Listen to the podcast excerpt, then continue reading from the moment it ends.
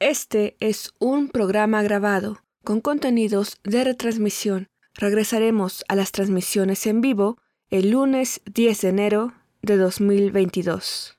El equipo de primer movimiento les desea felices fiestas y muy buen año nuevo. Radio UNAM presenta Primer Movimiento. El mundo desde la universidad.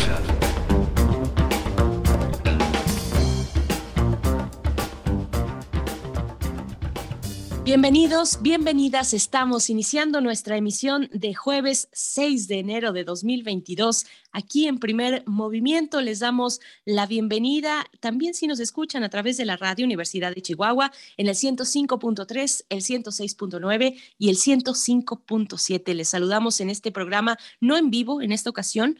Eh, llevamos la semana pasada y esta semana con contenidos grabados, haciendo una recopilación de las temáticas más importantes, reflexiones importantes que han ocurrido aquí en primer movimiento a lo largo del año pasado. Y pues estamos llegando así a este jueves. Saludo a quien está en cabina en la operación de la consola, tanto en Radio Universidad como eh, Radio Universidad de Chihuahua, como en Radio UNAM, y también a mi compañero Miguel Ángel Quemain. ¿Cómo estás, Miguel Ángel? ¿Qué te trajeron los Reyes? Uy, me trajeron primer movimiento. Estoy muy contento de estar aquí en este espacio conduciendo y, invitando a todos nuestros radioescuchas a que nos manden fotos de sus juguetes, aunque sus juguetes puedan ser computadoras, libros, este, bibliotecas enteras, en fin.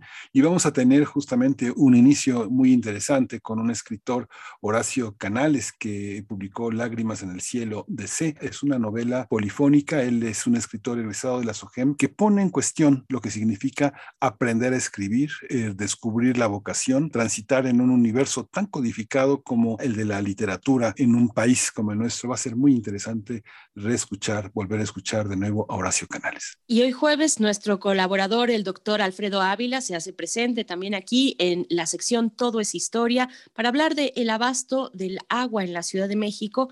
Doctor Alfredo Ávila es investigador del Instituto de Investigaciones Históricas de la UNAM y nos acompaña aquí cada 15 días en jueves para hablar de historia. Hoy vamos a tener también el tema de los migrantes haitianos y su, y su situación en México y Estados Unidos. Vamos a tratar este tema con la doctora Elisa Ortega Velázquez.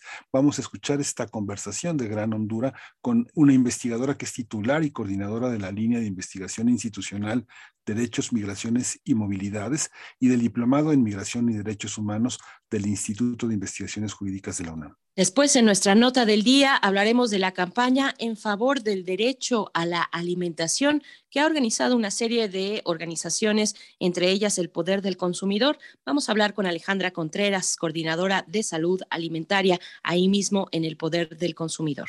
Vamos a tener también la poesía necesaria en este, en este, en este día y va a ser sobre eh, Paloma Sherezade. Ella eh, es una poeta eh, muy, muy interesante y la vamos a acompañar con música de Piazzolla, La Suite del Ángel. Hoy tendremos los mundos posibles en la mesa del día con la participación del doctor Alberto Betancourt para hablar y recordar los acuerdos que, eh, bueno, las cuestiones que surgieron a partir de eh, la cumbre del G20 en Roma durante el año 2021, agricultura aristocrática, Taylorismo digital e imperialismo verde es la manera en la que abordará y que titula el doctor Alberto Betancourt su participación de esta mañana. Vamos a tener la presencia también de Alicia Vargas Ayala en la, la, sección de derechos humanos. Hoy vamos a hablar también del derecho de las niñas, adolescentes y jóvenes mujeres en la era COVID, eh, una reflexión que es eh, imprescindible para entender en este año lo que sigue, lo que tenemos como recursos para pensar y repensar sobre la enfermedad de la COVID-19. Les invitamos también a participar en nuestras redes sociales, que aunque estamos grabados y estamos de vacaciones, pues hay mucho que comentar y nosotros estamos atentos de sus comentarios, arroba P Movimiento en Twitter, Primer Movimiento UNAM en Facebook. Iniciamos así, de aquí ya hasta las 10 de la mañana en este jueves 6 de enero. Primer Movimiento. Hacemos comunidad con tus postales sonoras envíalas a primermovimientounam.gmail.com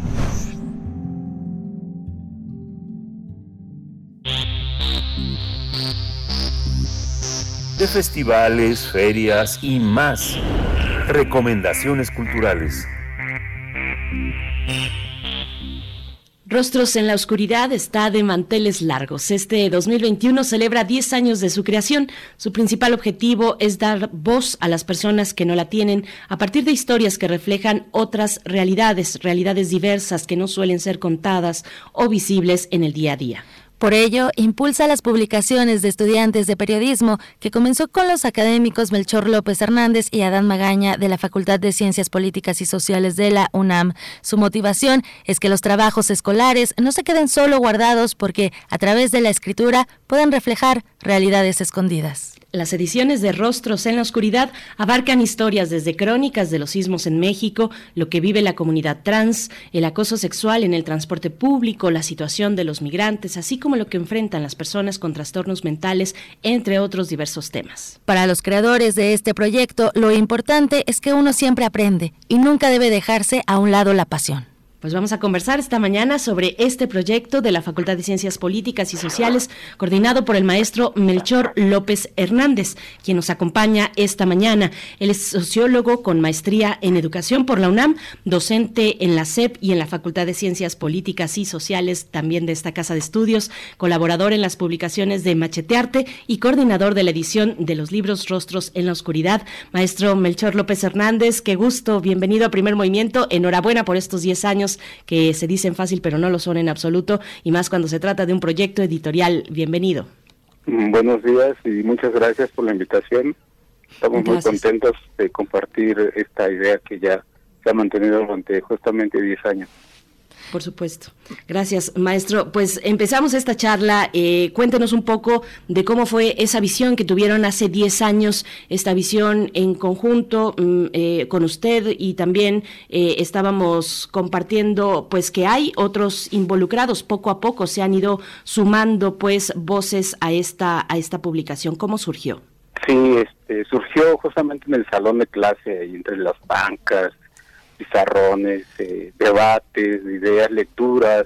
Llevamos mucha lectura de crónicas, de periodistas, de reporteros, de escritores, y siempre leíamos la crónica para, para que los muchachos a la vez hicieran un ejercicio similar, las compañeras fueran a conseguir testimonios y luego lo compartíamos en voz alta allí en la en el salón de clase, lo debatíamos, lo, lo, lo, lo corregíamos si fuese necesario y justamente allí nació escuchamos varios relatos muy interesantes, muy impactantes, y entonces hubo un momento en que eh, rebasamos la cuestión de solamente revisarlos y pedírselos engargolados, empastados o en folder.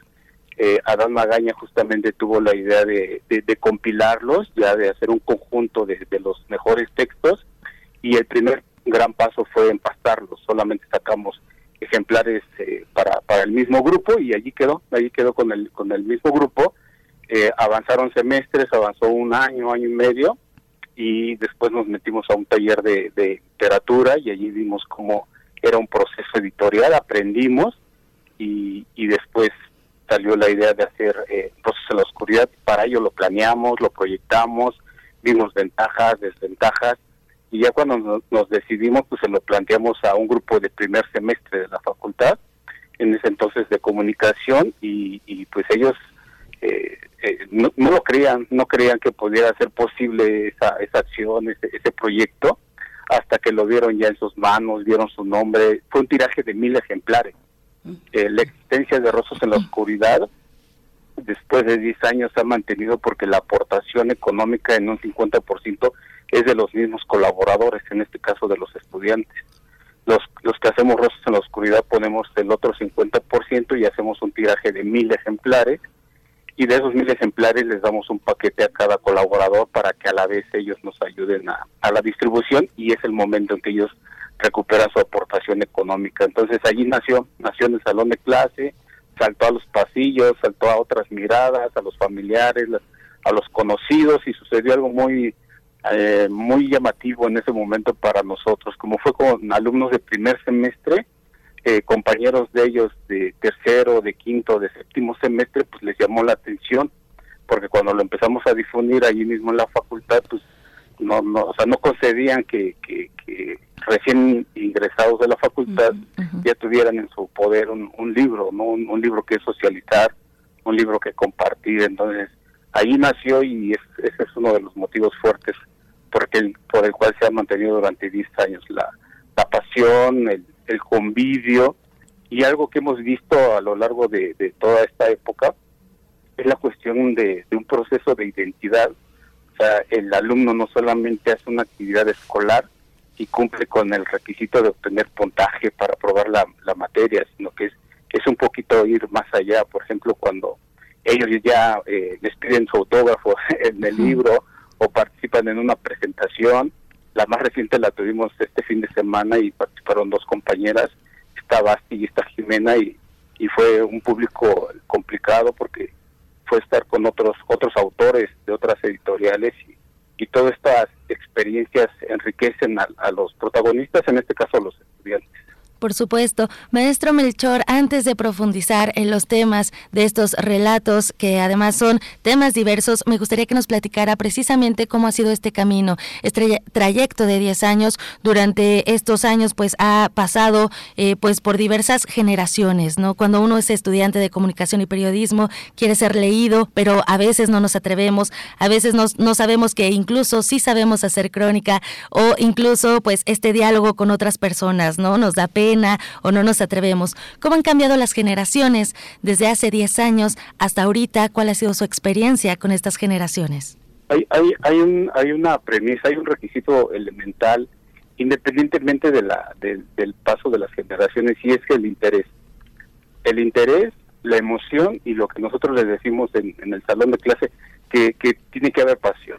O sea, cuando hay pasión, uno soporta la crítica, la, la la, la crítica fuerte, la crítica pesada y la crítica que apapacha, la que aplaude, ¿no? Eh, eh, con esas premisas es con, con el que arrancamos la, la actividad.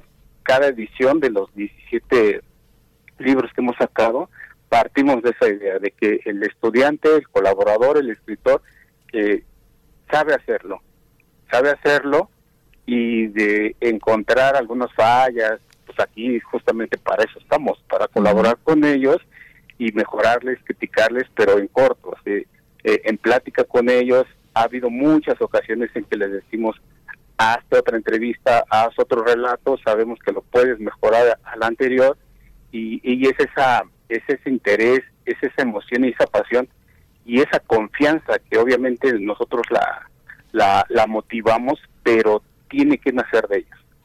Ellos son los protagonistas y es lo que nosotros buscamos provocar, incitar, eh, empujar, ¿no? O sea, que ellos se percaten que por algo ya están en ese nivel escolar, universitario, y que tienen las herramientas suficientes y que la facultad está justamente para eso, para, para, para hacer correcciones críticas. Aquí es importante algo.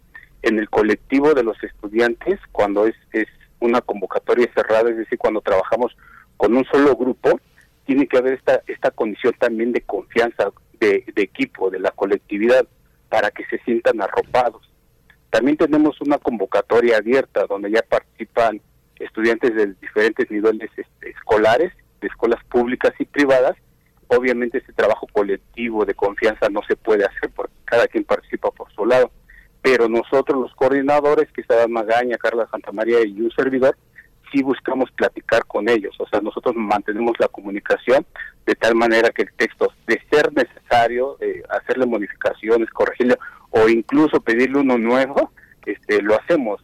Eh, y entonces, esa es la cuestión de, este proceso identitario que hemos vivido con Rostros en la Oscuridad y dentro de este proceso ha sucedido algo, que por ejemplo, después de 10 años obviamente acaba el ciclo de escolar de, de varias generaciones, pero algunos de ellos se quedan, siguen participando con nosotros, pero ya no como, como estudiantes, colaboradores, sino como coordinadores. Por ejemplo, en el caso de Rosas en la Oscuridad Migrantes, Isa Sánchez ya es una egresada de la facultad y ella trabaja en un voluntariado eh, de apoyo a migrantes en una casa de apoyo a migrantes aquí en la Ciudad de México y ella propone el tema de rostros en la oscuridad migrantes porque ella puede conseguir testimonios. Lo que hacemos es que con los estudiantes que conocemos les los ponemos en comunicación con ISA, ISA a la vez los pone en comunicación con migrantes y de allí se hace el puente para realizar eh, el relato, la entrevista y el testimonio. Entonces, estas son etapas que nos han parecido muy interesantes. También sucedió con Sofía Fontanella, que ya es egresada, de hecho ella está haciendo ahorita una maestría, pero ella también coordinó Rosas en la Oscuridad Trans porque ella pertenece a, esta comunidad, igual consigue una lista de, de, testimonios y nosotros la, lo ponemos en comunicación a los estudiantes con ella de tal manera que ya puedan entrevistar a, estos testimonios. Y es así como ha funcionado. Esto nos parece muy enriquecedor porque pues se hacen las, las mentadas redes de comunicación y pues por eso es otro de los motivos fuertes por el cual Rostro se mantiene porque el que participó siendo estudiante después egresa y algunos de ellos se vuelven como coordinadores y otros pues nos siguen,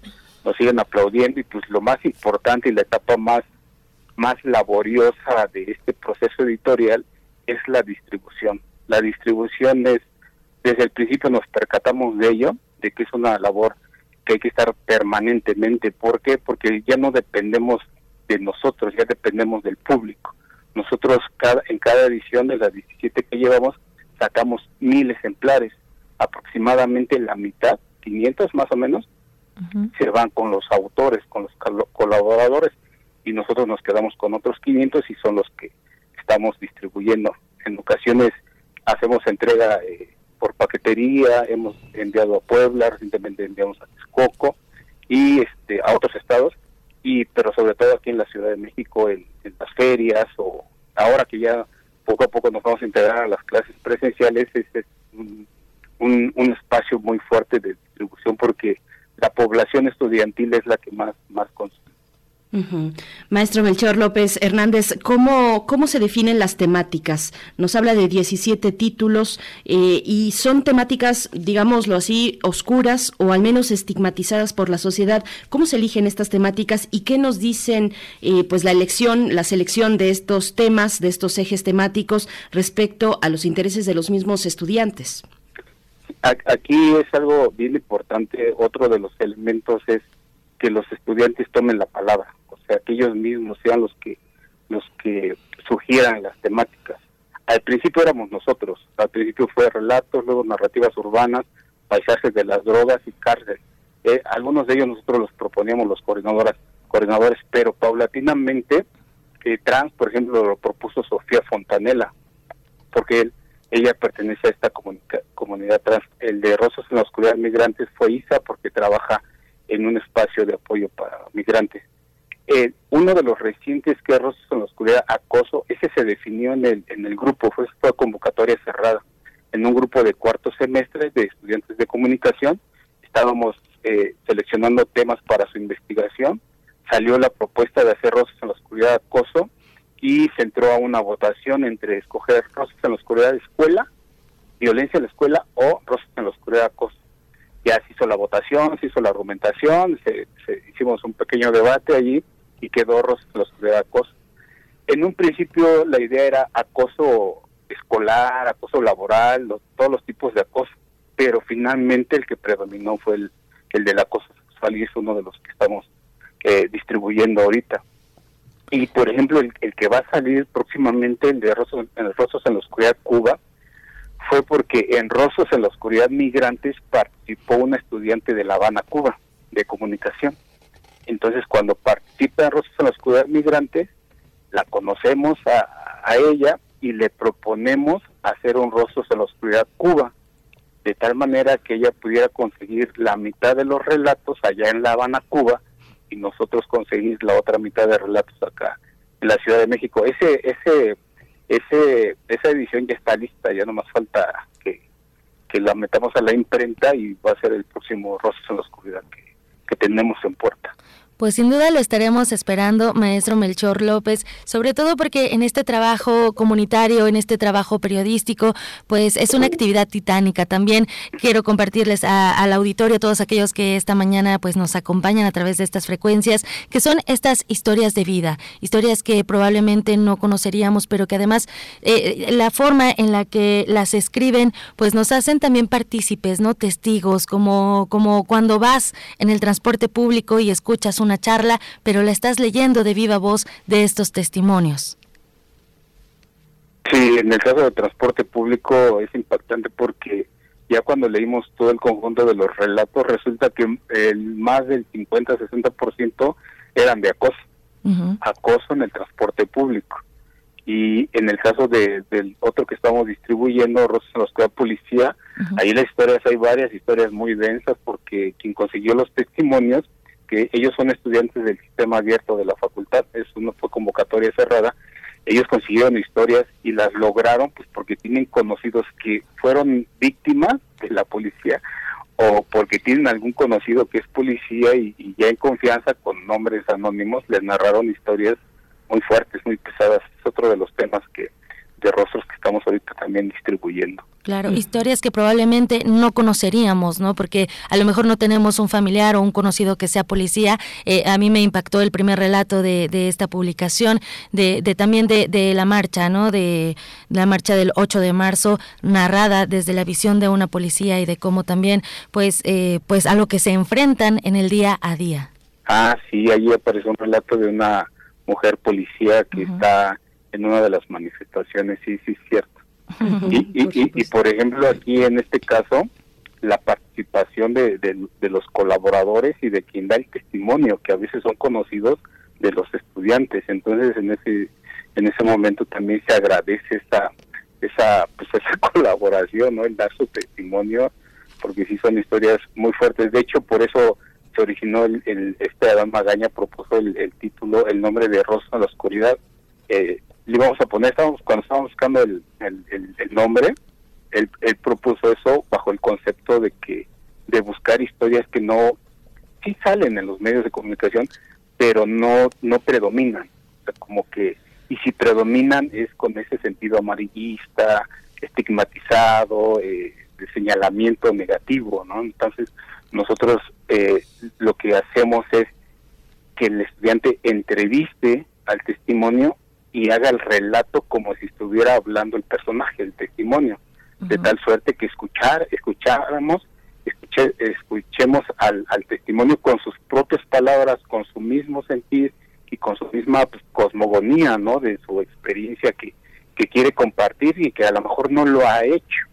y, y, y, cuando nosotros le decimos al estudiante, te tienes que presentar, tienes que decir que se va a publicar, que van a ser mil veces que se va a publicar su historia, y entonces esa reproducción de la historia y de la experiencia socializada en otros ámbitos puede tener algo significativo para identificar al otro, que el otro también tiene experiencia, tiene familia, tiene un rol cotidiano, tiene chamba y, y justamente eso es lo que buscamos con el lector, o sea, que no solamente sea una historia propia de la literatura, o, sino del periodismo de pie, de los que están allí este, que a veces las las las cámaras de video, las fotográficas no los no los no los no sacan su perfil y, y a través del texto nosotros pensamos que eso es muy es muy valioso, ¿no? Para que no solamente nos quedemos con la idea que lanzan los medios de comunicación hegemónicos.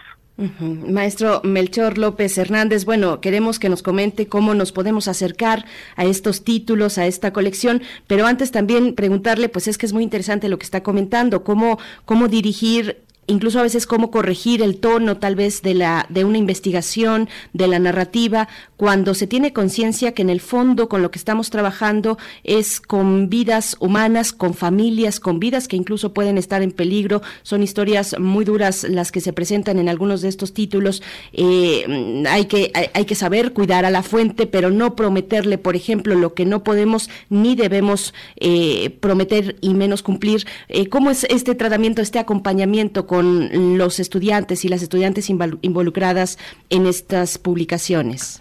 Sí, hay, hay, hay premisas elementales. Por ejemplo, decirles que, que van con otra persona. Segundo, que si les da la autorización, por ejemplo, de hacer la grabación de, de la entrevista.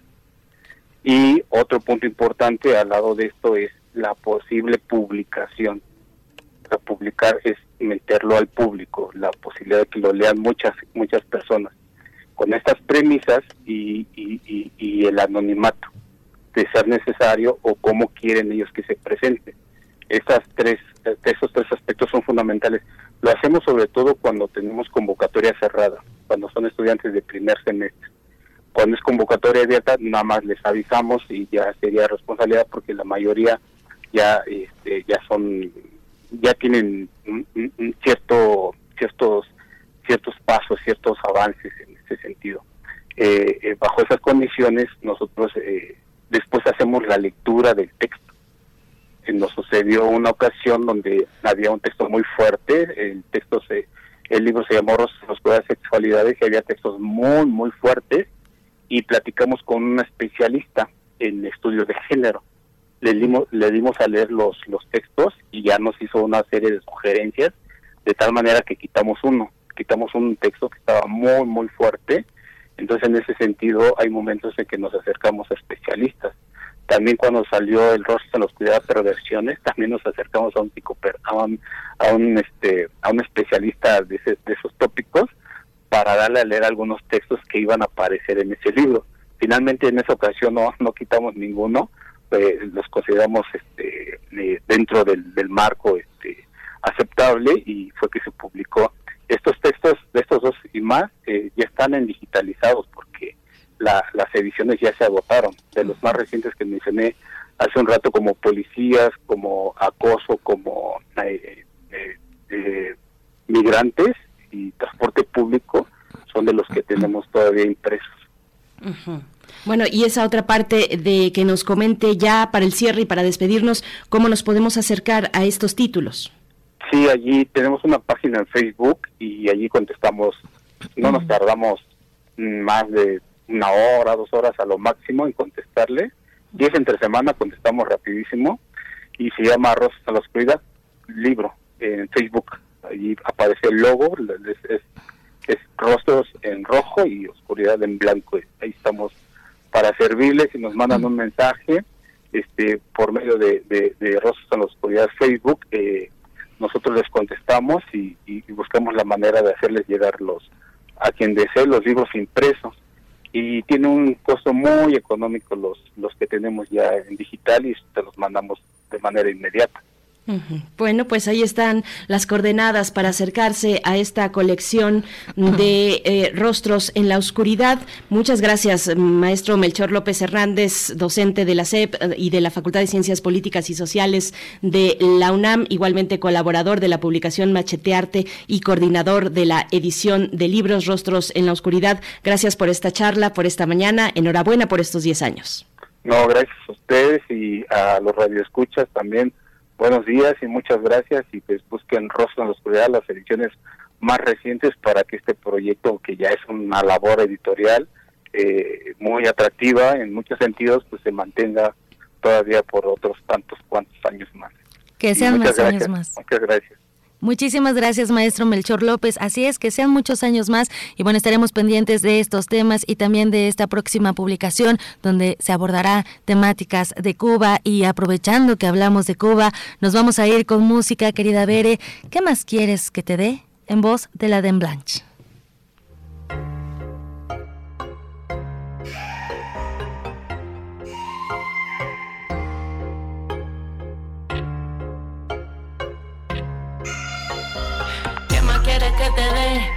Si todo yo te lo he dado.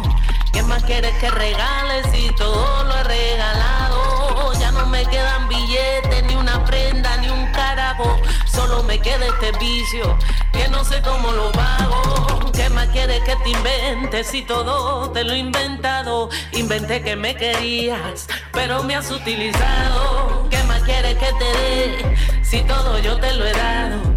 ¿Qué quieres que justifique? Todo está justificado. El amor me ha abandonado porque no lo he valorado. Solo queda la resaca de la noche que ha pasado. Pero que tú crees esto nunca fue barato. Esto me ha costado mucho, mucho, mucho malo rato. Hipócrita. ¿Qué no pediste? ¿Qué no te he dado? Hipócrita. ¿Y cuál invento? No te inventaste.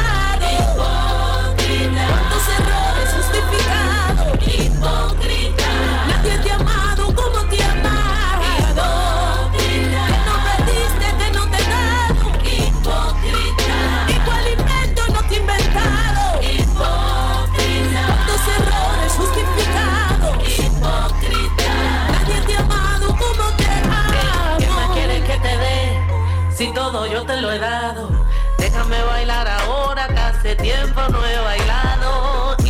ser valiente, ser la más bella a tu lado. Me cansé de ser muñeca con la que nadie ha jugado. ¿Qué más quieres que te dé?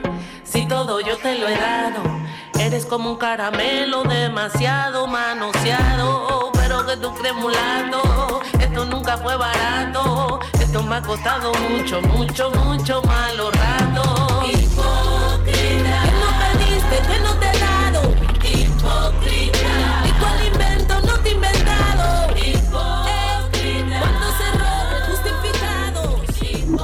Primer movimiento.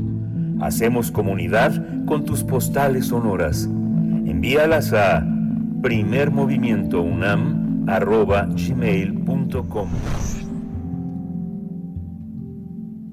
Seguimos aquí en primer movimiento. Recuerden que por periodo vacacional este es un programa grabado y les ponemos a su disposición esta música que hemos seleccionado que podrán escuchar también en las listas de Spotify.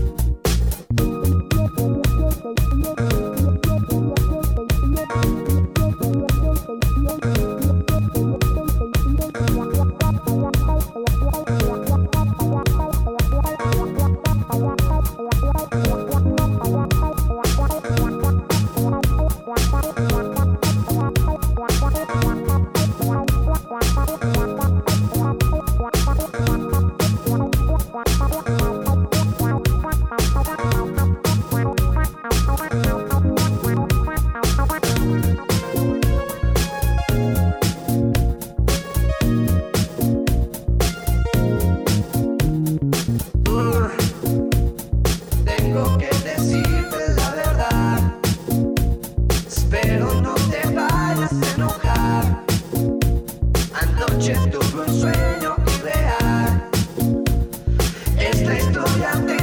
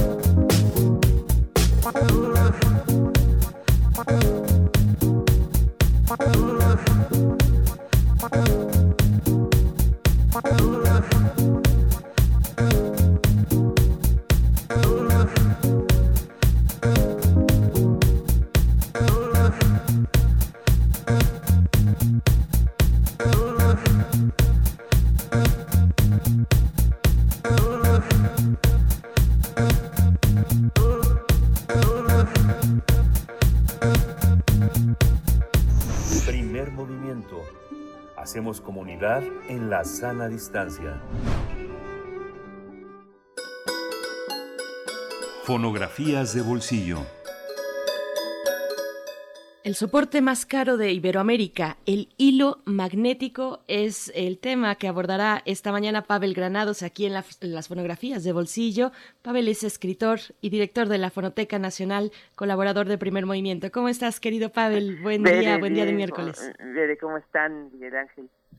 Pavel, buenos días. Muy buenos bien, muchas días. gracias. Te Este, oigan, este, fue un, eh, a lo mejor fue un error de dedo mío, pero es el más raro, no el más caro. Ah, muy bien, pues mejor aún. Sí, fíjense ustedes que hace un, pues hace, hace tiempo, bueno, desde hace algunos eh, años, eh, la doctora Perla Olivia Rodríguez del Instituto de Investigaciones Bibliotecológicas y de la Información de, la UNAM, bueno, pues ha hecho, mu- no uno, muchísimas investigaciones, muchísimos avances. Ella es eh, eh, vicepresidenta de la, de la IASA, de la Asociación Internacional de Archivos Sonoros y Audiovisuales, y ella eh, hizo un diagnóstico eh, de Iberoamérica, bueno, un, un trabajo muy importante que se publicó el año pasado, en donde se hizo una, sí, un, un diagnóstico de los acervos audiovisuales y sonoros de Iberoamérica. Hizo un, un recuento, una, pues, una investigación en donde se fue haciendo y preguntando a los acervos iberoamericanos, pues, en qué condiciones están sus documentos, qué documentos tiene. Y una de las cosas, bueno, pues importantes de los acervos en general, eh, sonoros y audiovisuales, es saber qué tipos de documentos, qué, qué tipos de soportes tenemos, ¿no? Porque, pues, por ejemplo, eh, es, es, es importante saber los tipos de, de, so- de documentos que hay, tipos de soportes, para clasificarlos y saber las particularidades de cada uno y sus condiciones de preservación. Por ejemplo, están los rollos de pianola, los cilindros eh, fonográficos, los antiguos sonoros, los antiguos cilindros que ya hemos eh, traído aquí al, al- aquí estas fonografías de bolsillo, eh, etcétera, ¿no? Eh, y pues son importantes porque cada uno de estos documentos pues tiene sus, sus maneras de, de ser este conser- conservados en primer lugar, pero también, por ejemplo, eh, pues algún, algunos tipos de cintas ya son muy obsoletas y necesitan ciertos tipos de aparatos para ser reproducidos. Y pues nos enteramos después de este trabajo tan importante que el documento más raro del, del, de Iberoamérica, del que menos ejemplares hay, son los hilos magnéticos.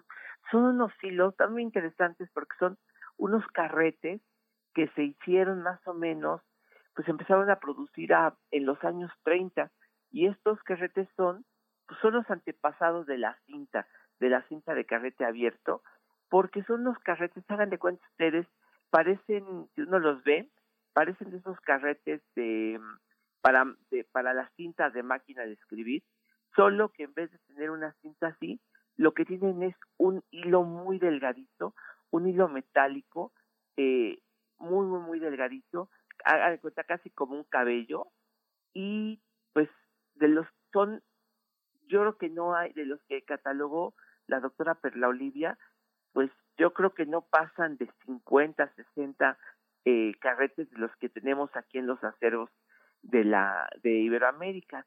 Eh, España tiene tiene algunos, tiene pues, yo creo que unos 20, algo así. Pues yo creo que no llegan, no sé, no, no han de llegar a 100.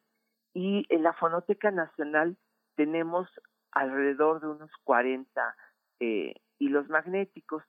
Eh, lo interesante es que en la fonoteca los hemos podido eh, digitalizar. Fue es un nuevo documento que pudimos digitalizar en, desde 2019 porque pudimos tener una, un aparato que nos fue donado en 2019 para poder reproducir estos hilos. Es difícil porque se enredan, se hacen nudos, eh, es decir, hay que hacer un tratamiento muy, muy delicado de limpieza para poder primero tenerlos en condiciones eh, perfectas, ¿no?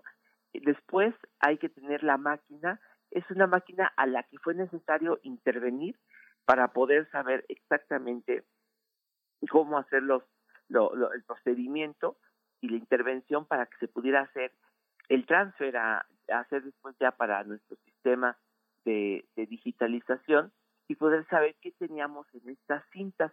Bueno, España tiene algunas, México tiene otras digitalizadas y yo acabo de ver ahora que ya podemos, pude salir de la ciudad y estuve en Tlaxcala, tienen un museo de la radio y los radiodifusores de Tlaxcala que donaron sus eh, documentos al Museo de la Radio, ahí pude ver que hay bastantes hilos magnéticos y ahora pues estamos pensando también en eh, saber qué, qué, tienen estos documentos porque son importantísimos. Quiere decir que hay ahí eh, programas radiofónicos posiblemente o música o no sé, entrevistas grabados en estos hilos magnéticos. ¿Qué tienen estos hilos magnéticos? Bueno, en España tienen voces de varios personajes importantes. Un papa está grabado en, en, en, en, hilo magnético. Aquí en México, pues hemos descubierto algunas cosas, por ejemplo, fiestas, conversaciones que están grabadas. Eh, hay, por alguna razón, trajeron, pues yo creo que alguna persona que tuvo hilos magnéticos trajo música de otros lugares, hay música de, europea, eh, parece que hay algunos cantos, eh, villancicos, cosas así, pero este que traje ahorita para compartir es interesante porque ese sí estoy seguro que se grabó aquí en México, es una persona que fue dueña de un aparato para grabar eh, con estos hilos magnéticos. Interpretó en una mandolina una canción de Agustín Lara, así que yo me imagino que esta canción, este hilo magnético, es de 1940 o 41, que fue cuando se, se hizo popular esta canción, pues que ya hoy nadie conoce, que se llama Puerto Nuevo, es un blues que compuso Agustín ahí en 1940 y se llama, bueno, Puerto Nuevo, es el que vamos a escuchar ahorita. Van a ver ustedes qué buena calidad de de, grabación tenían ya los hilos magnéticos, o sea que ya se podían hacer grabaciones realmente con un muy buen sonido desde esas épocas. Así que es lo que vamos a escuchar ahorita. Vamos a escucharlo, Pavel. Ah, ahí está, ah, perdón, los perdí. Primer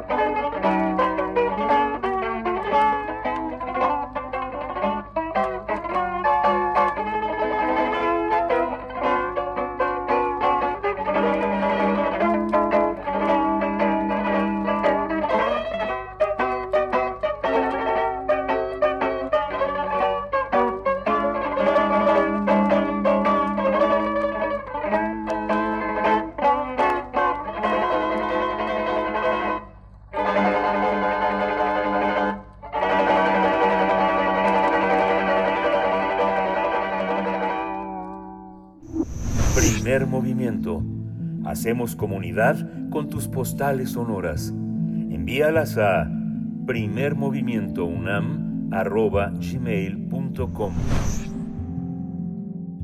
Seguimos aquí en primer movimiento. Recuerden que por el periodo vacacional este es un programa grabado y en un momento vamos a escuchar una mini producción de Radio UNAM para ustedes. El peso exacto de un colibrí. Los minificcionistas de El Cuento, Revista de Imaginación. El viaje. Ednodio Quintero. Al fin, después de tantos años, la pareja estuvo lista para iniciar el viaje. Todos los preparativos anteriores se habían frustrado ante un olvido de último momento. Esta vez habían tomado en cuenta el más mínimo detalle. Conservaban el propósito de partir sin que sus vecinos se enteraran. Sin embargo, en la esquina se arremolinaba un montón de curiosos cuando pasó el coche fúnebre.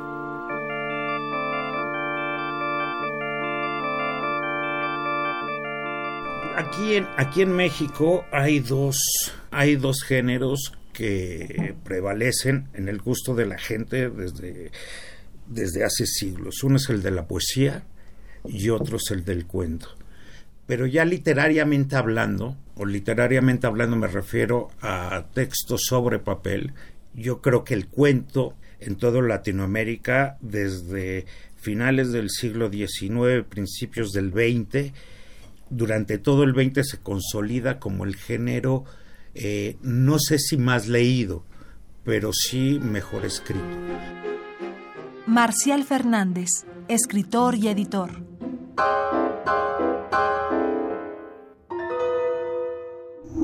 Primer movimiento. Hacemos comunidad con tus postales sonoras. Envíalas a primermovimientounam.gmail.com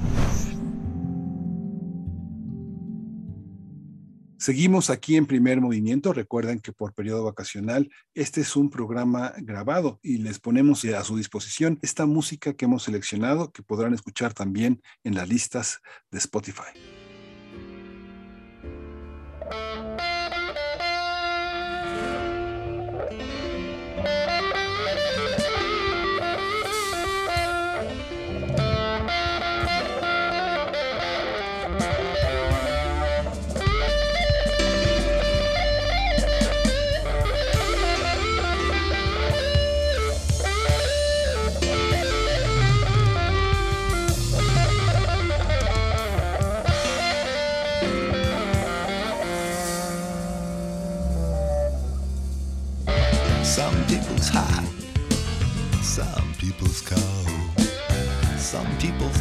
Very swift to behold.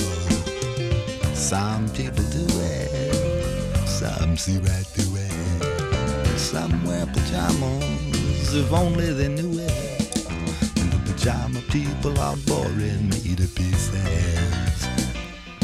Feel like I am wasting my time. They all got flannel up and cozy little footies on their mind.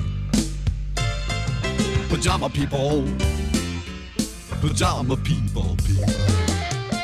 They sure do make you sleepy with the things they might say. Pajama people, pajama people, people. Mother Mary and Joseph. I wish they'd all go away. Pajama people, it's a pajama people special. Take one home with you, save a dollar today. Pajama people, pajama people, people. Wrap them over, roll them out, get them out of my way. Hang in a hang in a hang in a hang. Hoy, hoy, hoy. Wrap them over, roll them out, get them out of my way.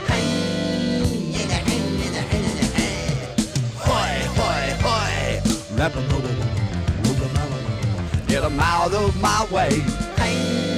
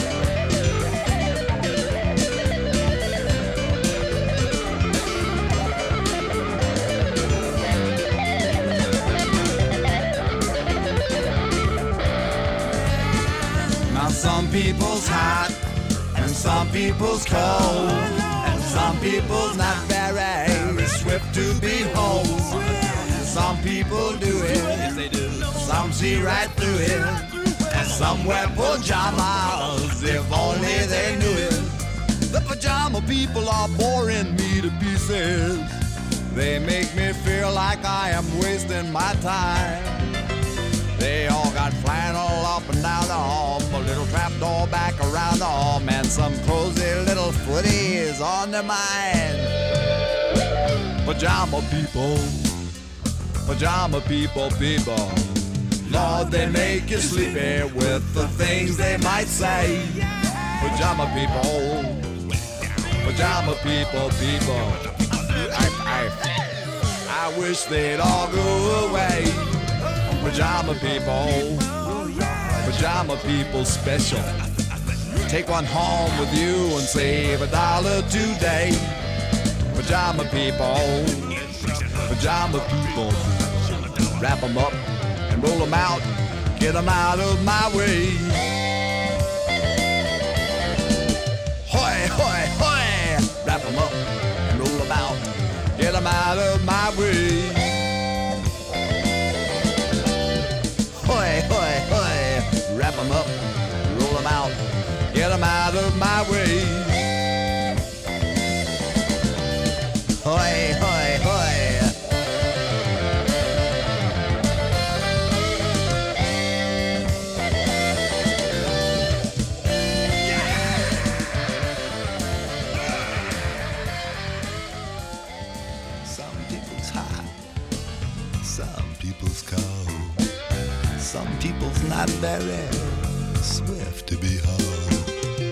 Some people do it, some see right through it. Some wear pajamas if only they knew it. And the pajama people are boring me to pieces.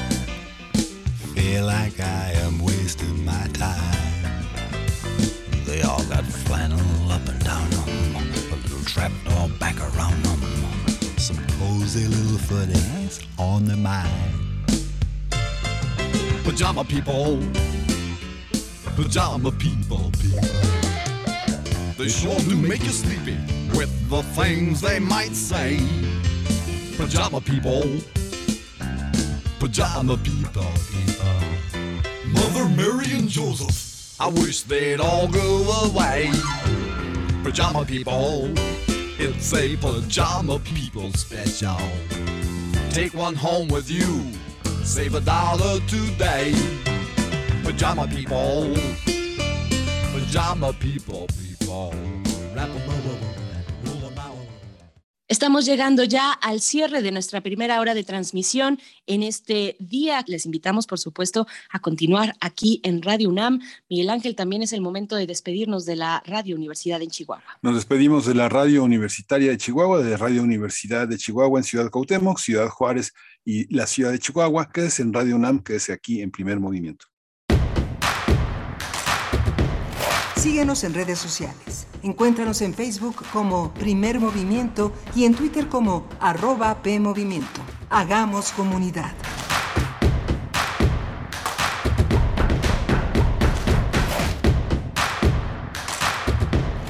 Síguenos en redes sociales. Encuéntranos en Facebook como Primer Movimiento y en Twitter como arroba PMovimiento. Hagamos comunidad.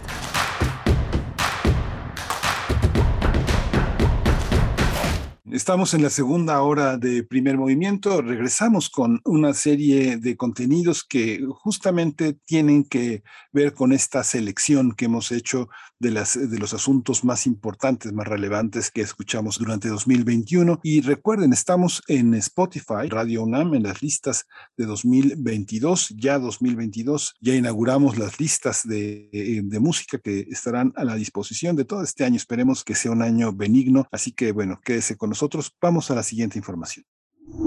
Primer movimiento. Hacemos comunidad con tus postales sonoras. Envíalas a primermovimientounam.gmail.com Nota del día.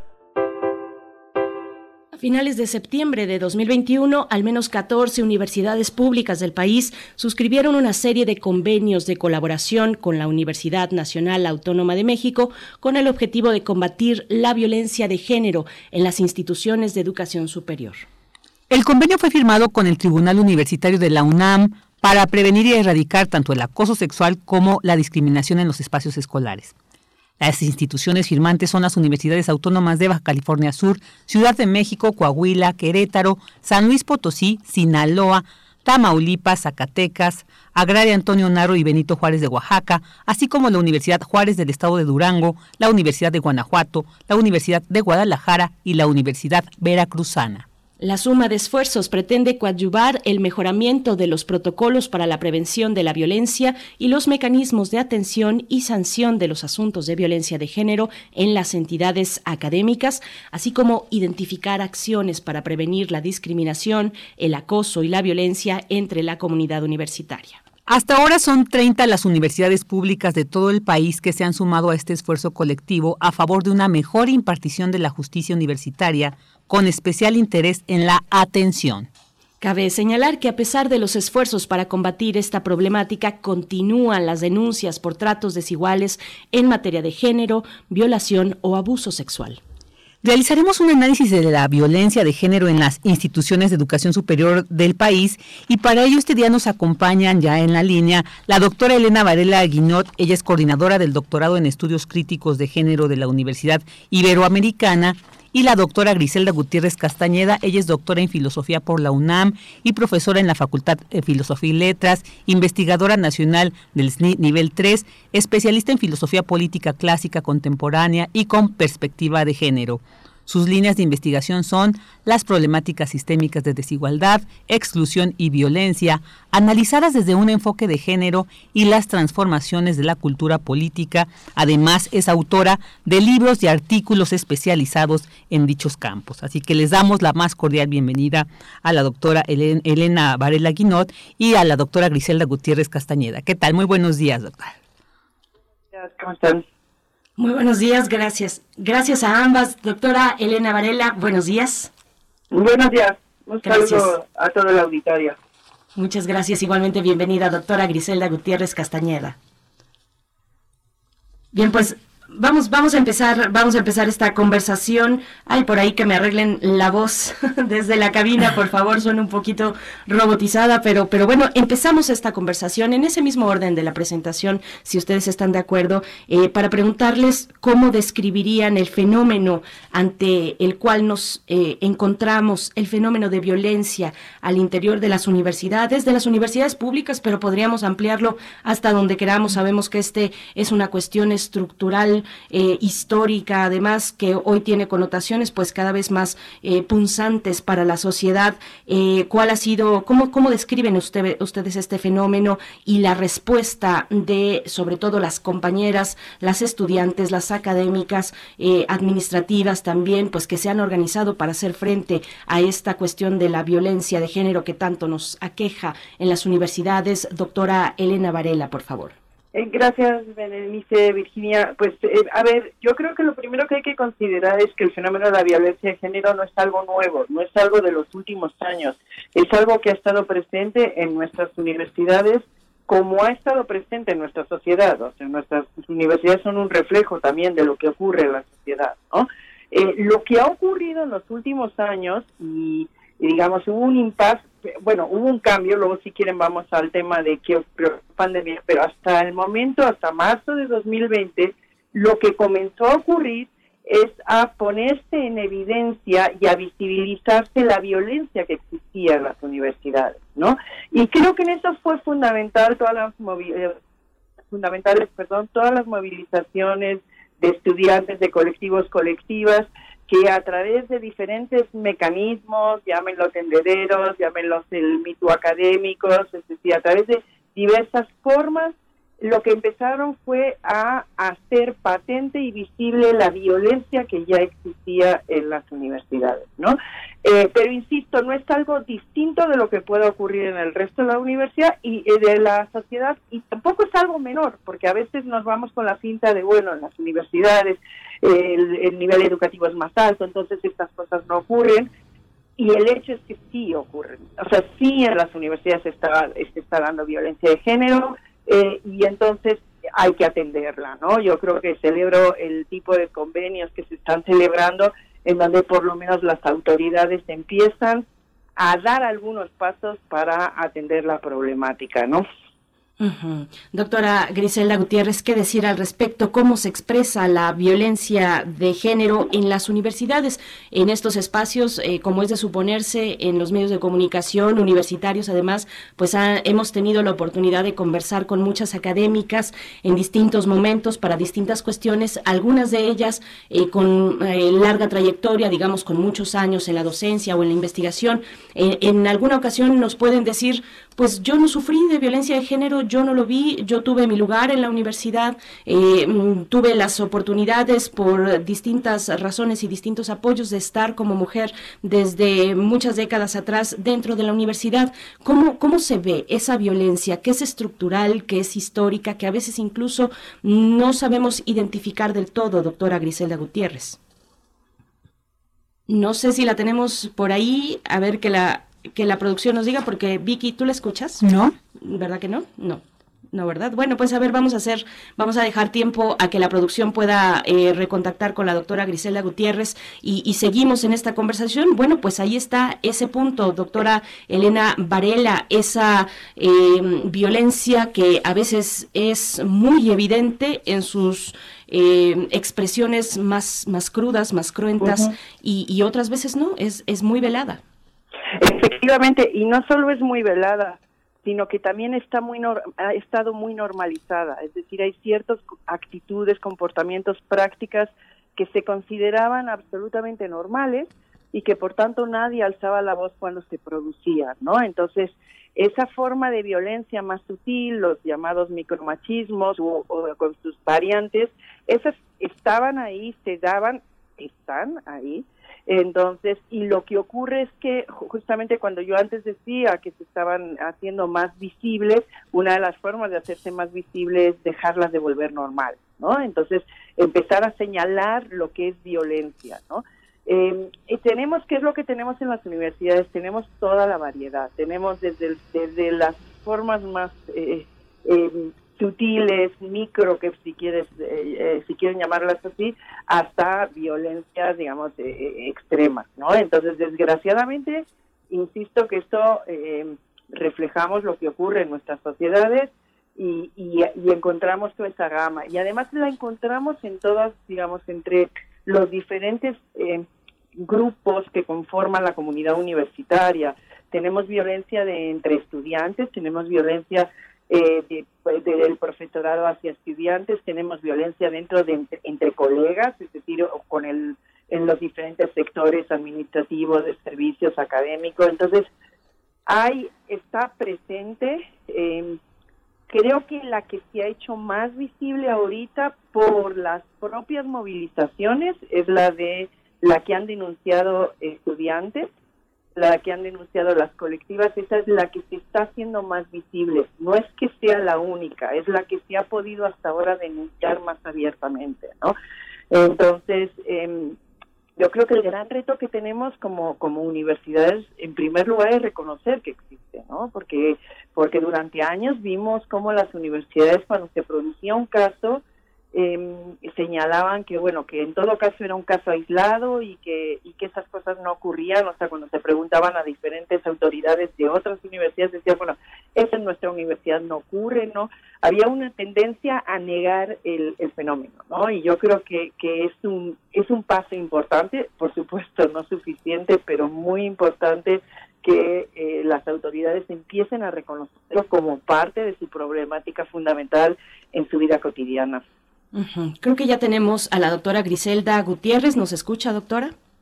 Mm, yo sigo sin escuchar por allá aunque la producción nos dice que ya está con, con nosotras, pero querida Vicky. Sí, no, no escucha. Bueno, sí, eh, eh, eh, continuemos entonces mientras tanto con la doctora Elena Varela.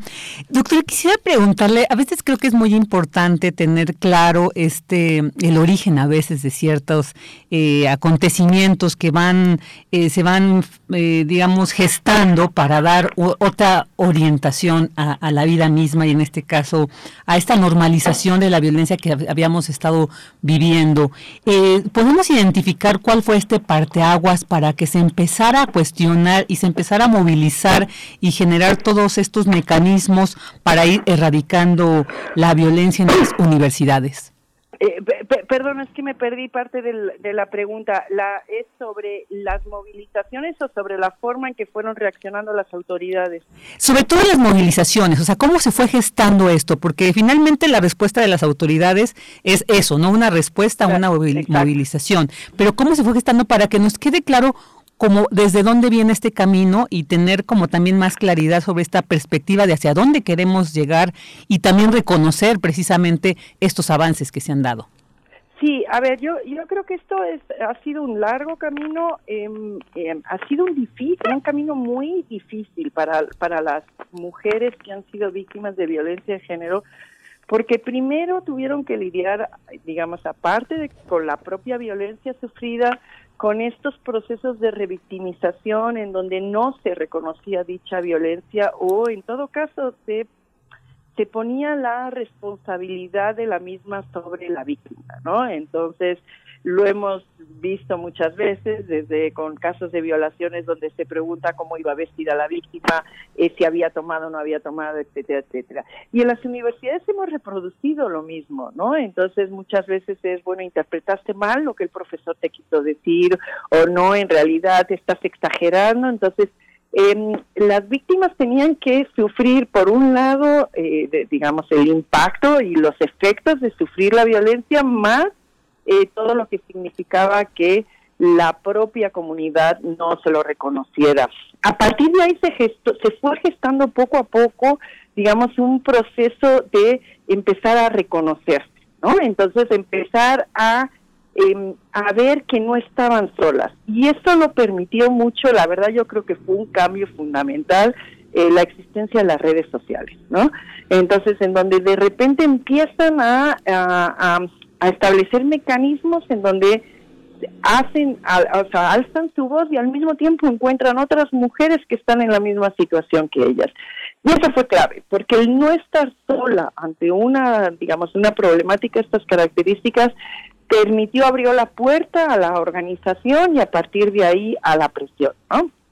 Desde abajo. Para, desde mi punto de vista, el mito académico fue un, un, digamos, un momento muy importante eh, con todas las críticas que pudo recibir y todo, fue la posibilidad de hacer ver lo que estaba ocurriendo. Y lo mismo es todos los, el fenómeno de tendederos que, que, que ocurrieron, ¿no? Entonces, no son espacios de denuncia formal, pero sí son de, espacios para visibilizar lo que está ocurriendo cuando una pared de una universidad se llena de, digamos, de, de, letreros, o sea, de denuncias, de narrativas, de violencia sufrida, difícilmente la autoridad puede dar la espalda a eso. Entonces, ese es el impacto que tuvieron, eh, digamos, mecanismos de, de, estas características. Y para lograr esto se tuvo que articular una movilización y un movimiento que, las, que permitiera a las mujeres que habían sido víctimas o a lo mejor no necesariamente habían sido víctimas directas, pero que se asumían solidarias con el, con la problemática y entonces se articulan esto para eh, para empezar a denunciar por un lado y a presionar a las autoridades para que tomaran cartas en el asunto. Claro, esto es muy, muy importante. Y bueno, creo que ahora sí ya tenemos el enlace con la doctora Griselda Gutiérrez. Doctora, ¿está ahí? Sí, aquí me encuentro. Ah, perfecto. qué, gusto que, porque habíamos perdido esta, este enlace. Eh, eh, estamos hablando precisamente de este parteaguas y bueno, ahora finalmente podríamos decir que ya existe un marco normativo que permite atender estas denuncias, ¿no? Pero ¿Es suficiente con esto? Porque hay algunas, eh, incluso alumnas que han denunciado algunos casos y que se les ha dado un seguimiento y donde se ha dado finalmente una sanción, pero han dicho no se nos ha notificado, entonces pareciera que no se cierra perfectamente y ellas se siguen sintiendo excluidas, ¿no? Eh, eh, leí algunos casos al respecto. Entonces, ¿qué más, además de un marco normativo institucional que nos permita atender, se requiere para que realmente haya una transformación y pues vayamos avanzando en la erradicación de la violencia de género en las instituciones educativas? Sí, cómo no, desde luego. Buenos días. Un poco tarde ya ha avanzado el programa, pero un gusto estar aquí con ustedes. Igualmente que esté con nosotros. Alcancé a escuchar algunos de los conceptos de nuestra colega que tomó la voz anteriormente y, y efectivamente lo que nosotros vivimos en la universidad es una réplica de todo un aprendizaje, un largo aprendizaje dentro de una cultura pues en buena medida androcéntrica que se refleja en las propias instituciones y de la cual la universidad no es la excepción y que viene a ser ese microcosmo en donde nosotros apreciamos con mayor nitidez y en algunas ocasiones con mayor alarma, porque en principio serían espacios que partimos de los supuestos de que es otra la calidad de la convivencia que allí tendría que ocurrir y que tendría que privar la, eh, el respeto y las normas éticas eh, que hacen, eh, que sustentan a nuestra institución. Y solamente como un, antecedente antes de entrar propiamente a la, a la pregunta que usted me formula, yo traigo a la memoria la primera marcha contra la violencia de género, precisamente, en la propia UNAM, en mi propio campus, en 1981. El problema no surgió entonces. El problema en aquel entonces fue que salió a el ámbito público en que se posicionó como una problemática que no se quería reconocer.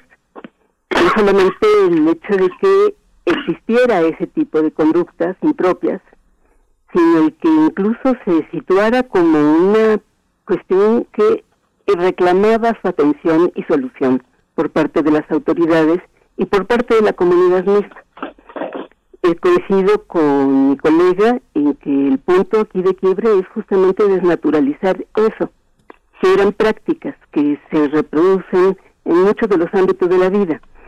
Y esto dio lugar pues a toda una serie de iniciativas dentro de la propia universidad encaminadas a generar espacios de estudio, de diálogo, de formalización, podríamos decir, de una producción teórica que justamente diera herramientas para analizar los, las causas de este tipo de, problemas.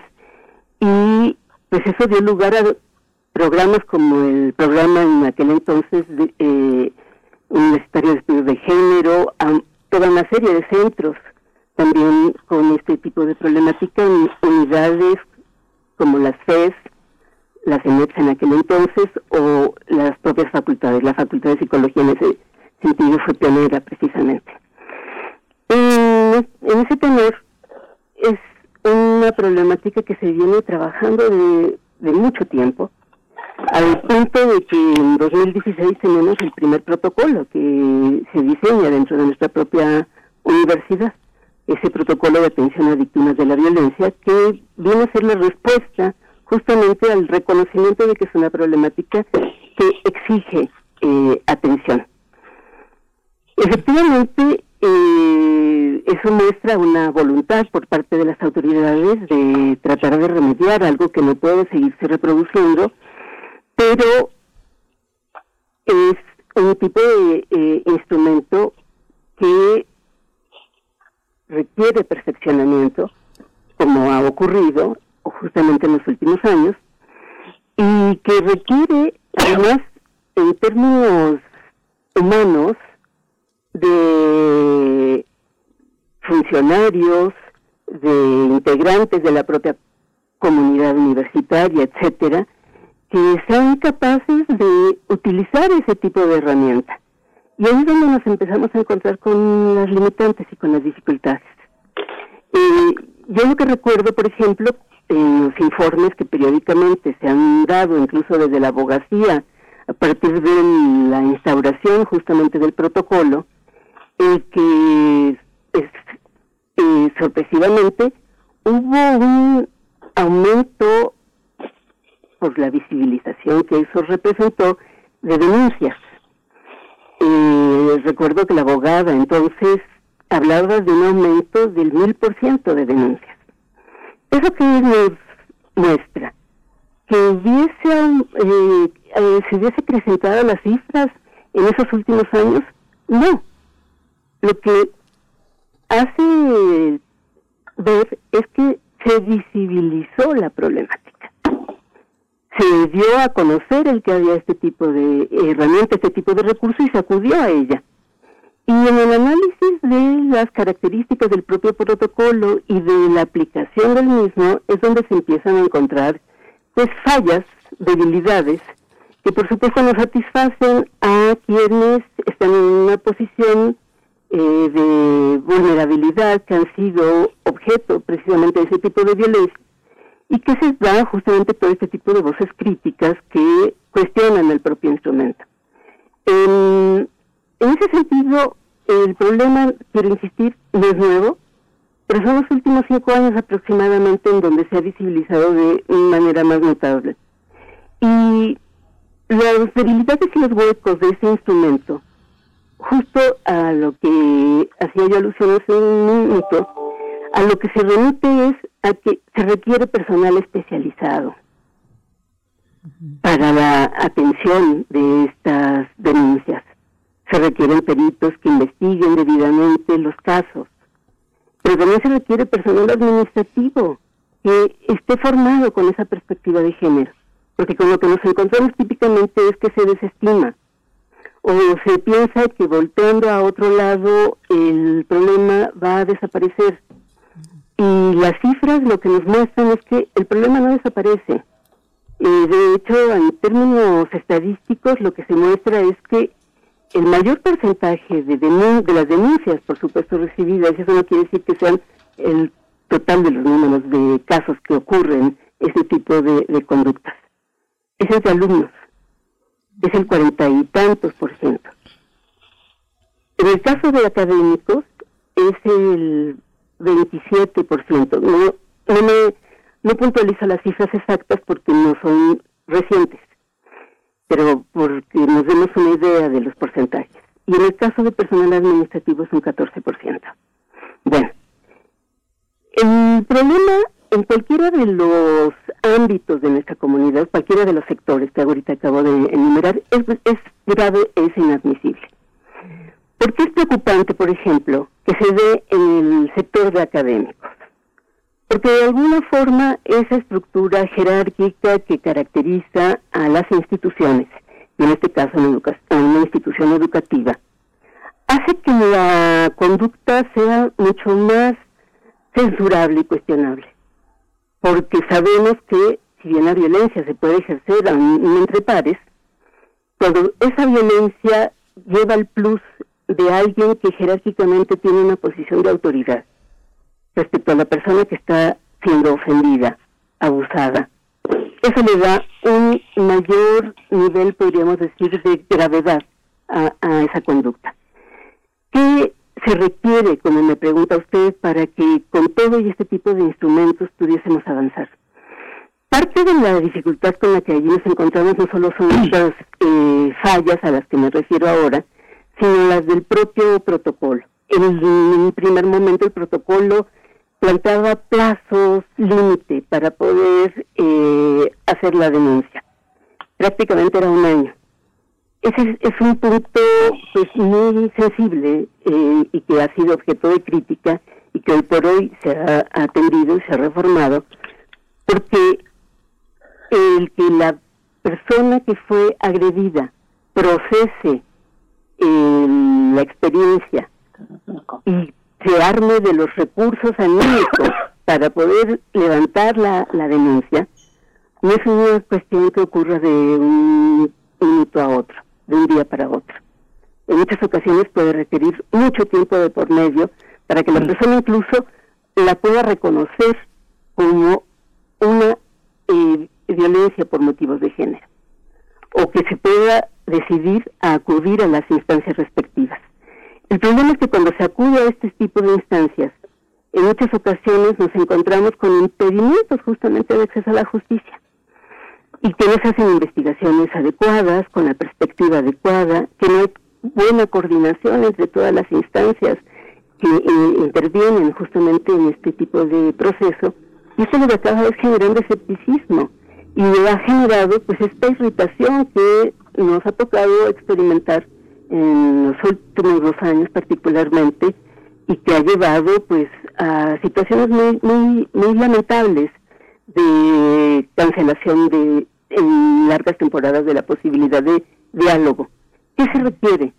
No solo se requiere que tengamos instrumentos más perfeccionados, más afinados, personal capacitado para su aplicación, sino compromiso de todas las partes. Y no solo con lo que respecta a las autoridades competentes para atenderlo, sino también el que se pueda promover un involucramiento de la comunidad en su conjunto para desestimular tales prácticas y, y para estimular en este caso incluso la denuncia cuando eso lo amerite. Y todo eso requiere educación. Y no solo porque estemos dentro de una institución educativa, sino porque este tipo de conductas que habría naturalizado las formas de abuso, de violencia, son aprendidas. Y se requiere todo un proceso de desaprendizaje y de reaprendizaje para respetar la calidad de persona de aquella o aquellos con los que me vinculo y que no podemos de alguna manera pretender que es nuestra voluntad, nuestros deseos los que se tienen que imponer a costas de la dignidad, de la integridad de las otras personas. En ese sentido, es un plan integral en donde el proceso de educación es fundamental, y no solamente en términos curriculares, que se está trabajando a ese respecto y hay quienes en nuestros cursos de muchos años a la fecha hacemos una colaboración y un esfuerzo en ese sentido. Tenemos que amplificar incluso fuera de las aulas, a nivel de la convivencia que se da en los espacios comunes. Es menester ese tipo de, tarea conjunta. Doctora Griselda, voy a seguir con usted un poquito para balancear eh, que, al principio no la tuvimos en dos participaciones. Estamos hablando, bueno, le, les sigo preguntando sobre el diagnóstico e insisto en la cuestión de cómo se expresa la violencia de género. Hasta el momento creo que nos hemos enfocado en la violencia sexual, en el acoso, en la violación, en fin, este tipo de, de, acciones sobre las compañeras en distintos niveles, pero hay muchos tipos de violencia eh, que no necesariamente caben en este protocolo. Eh, le pregunto, doctora Griselda, eh, pues, ¿qué sabemos al respecto de esas otras experiencias, experiencias entre pares, por ejemplo, de la academia?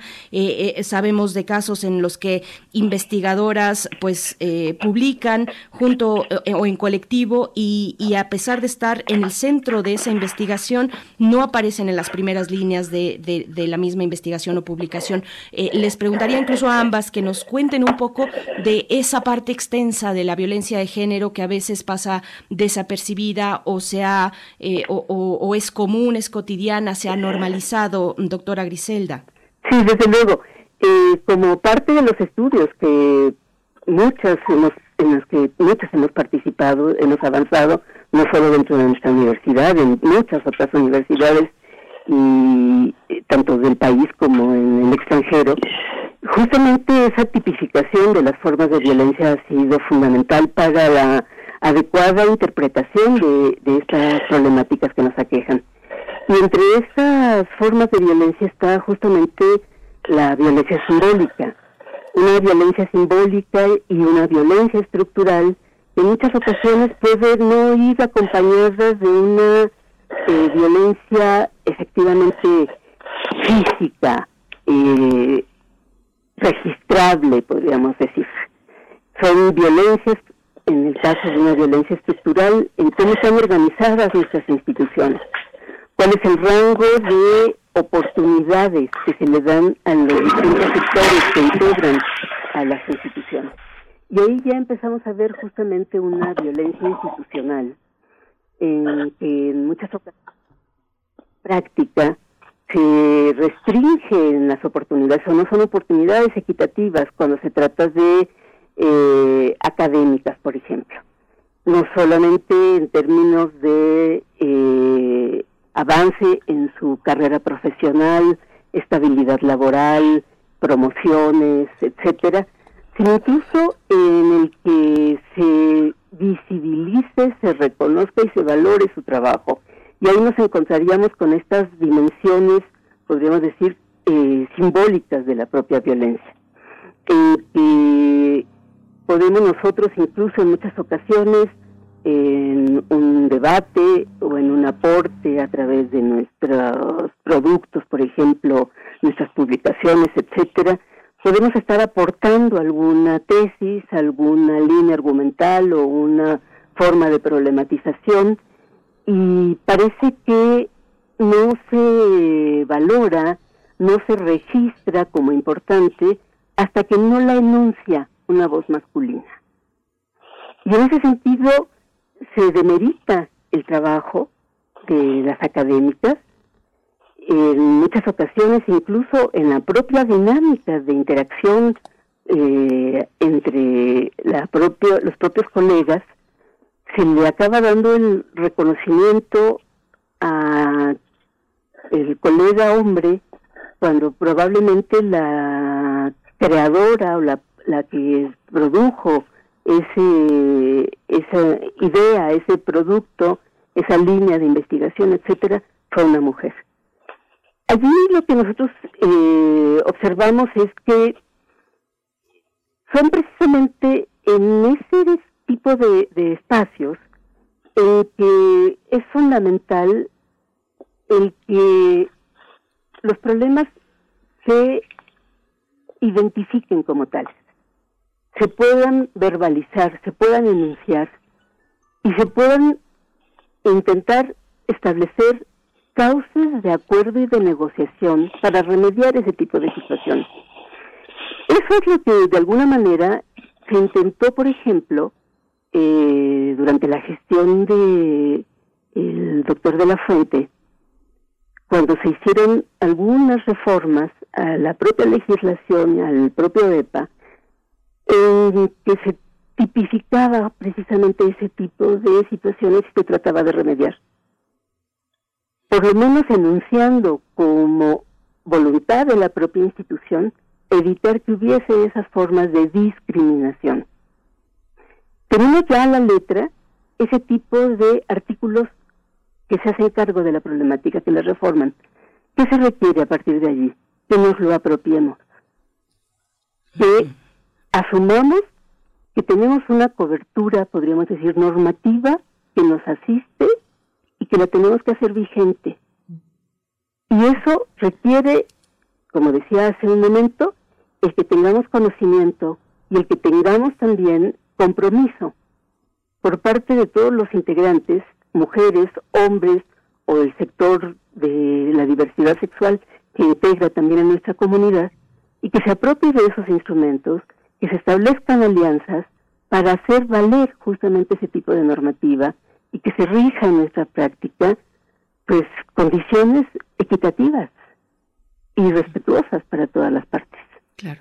Doctora Elena Varela Guinot, bueno, eh, y usted lo mencionaba, doctora Elena, eh, antes nos hacía memoria de cómo, cómo nos fuimos eh, cuando llegó la pandemia, cómo, cómo nos, nos fuimos en esta sana distancia, pues en este confinamiento, y qué es lo que estaba pasando en distintas universidades, la UNAM muy puntualmente en aquel momento. Estamos hoy a un paso de regresar, a un paso de que volvamos presencialmente a las clases, a las facultades, cómo se ve este momento en términos de lo que las universidades y sus, los esfuerzos que están realizando las universidades, pues para paliar precisamente, para atender eh, de manera integral, con una visión integral, pues las exigencias que se quedaron ahí en una especie de pausa. Estaba tomada la Facultad de Filosofía y Letras de la UNAM, la Facultad de Ciencias Políticas y Sociales, también las colectivas en apoyo a la Facultad de Filosofía, pues hicieron lo propio.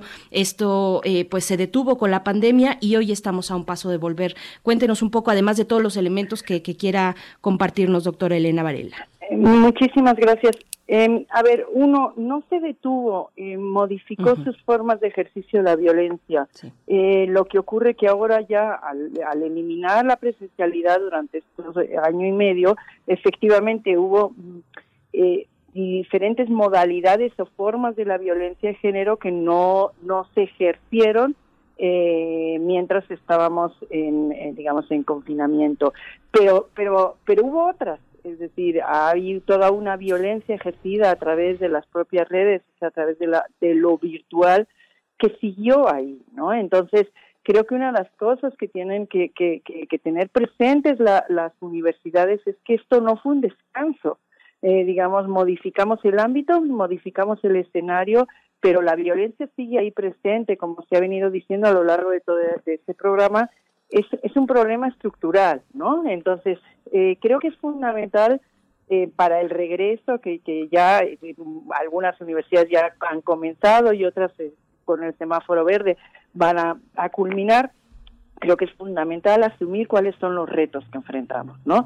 Y el primer reto es, como se decía, los protocolos no son suficientes. A ver, los protocolos permiten eh, atender la violencia cuando ya se ha ejercido. Eh, eh, y eso es importante hacerlo, no cabe la menor duda, ¿no? Que las universidades tienen que tener mecanismos para que si una mujer es violentada, eh, bueno, una mujer o una persona, digamos, con orientación eh, no heteropatriarcal, etcétera, etcétera, si sufre una violencia, que pueda acudir a una instancia formal de la universidad en donde pueda denunciar y pueda ser atendida. Eso es básico. Y como decía mi colega, no es nada más ya tengo un protocolo, ya tengo palomita. Tiene, tenemos que ver las partes que conforman el protocolo eh, y, y, tenemos que estar eh, seguras, seguros de que lo que tenemos realmente tiene la capacidad de atender la problemática.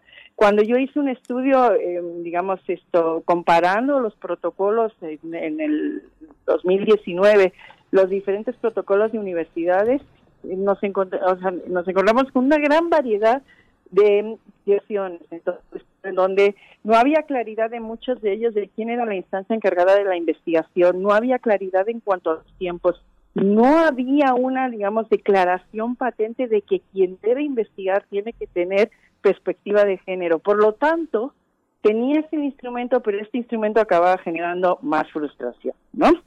Ahora bien, tener el instrumento, como decía, no es suficiente. ¿Por qué? Porque lo que tenemos que hacer es cómo frenamos que siga habiendo violencia de género. Y eso el protocolo no lo va a hacer.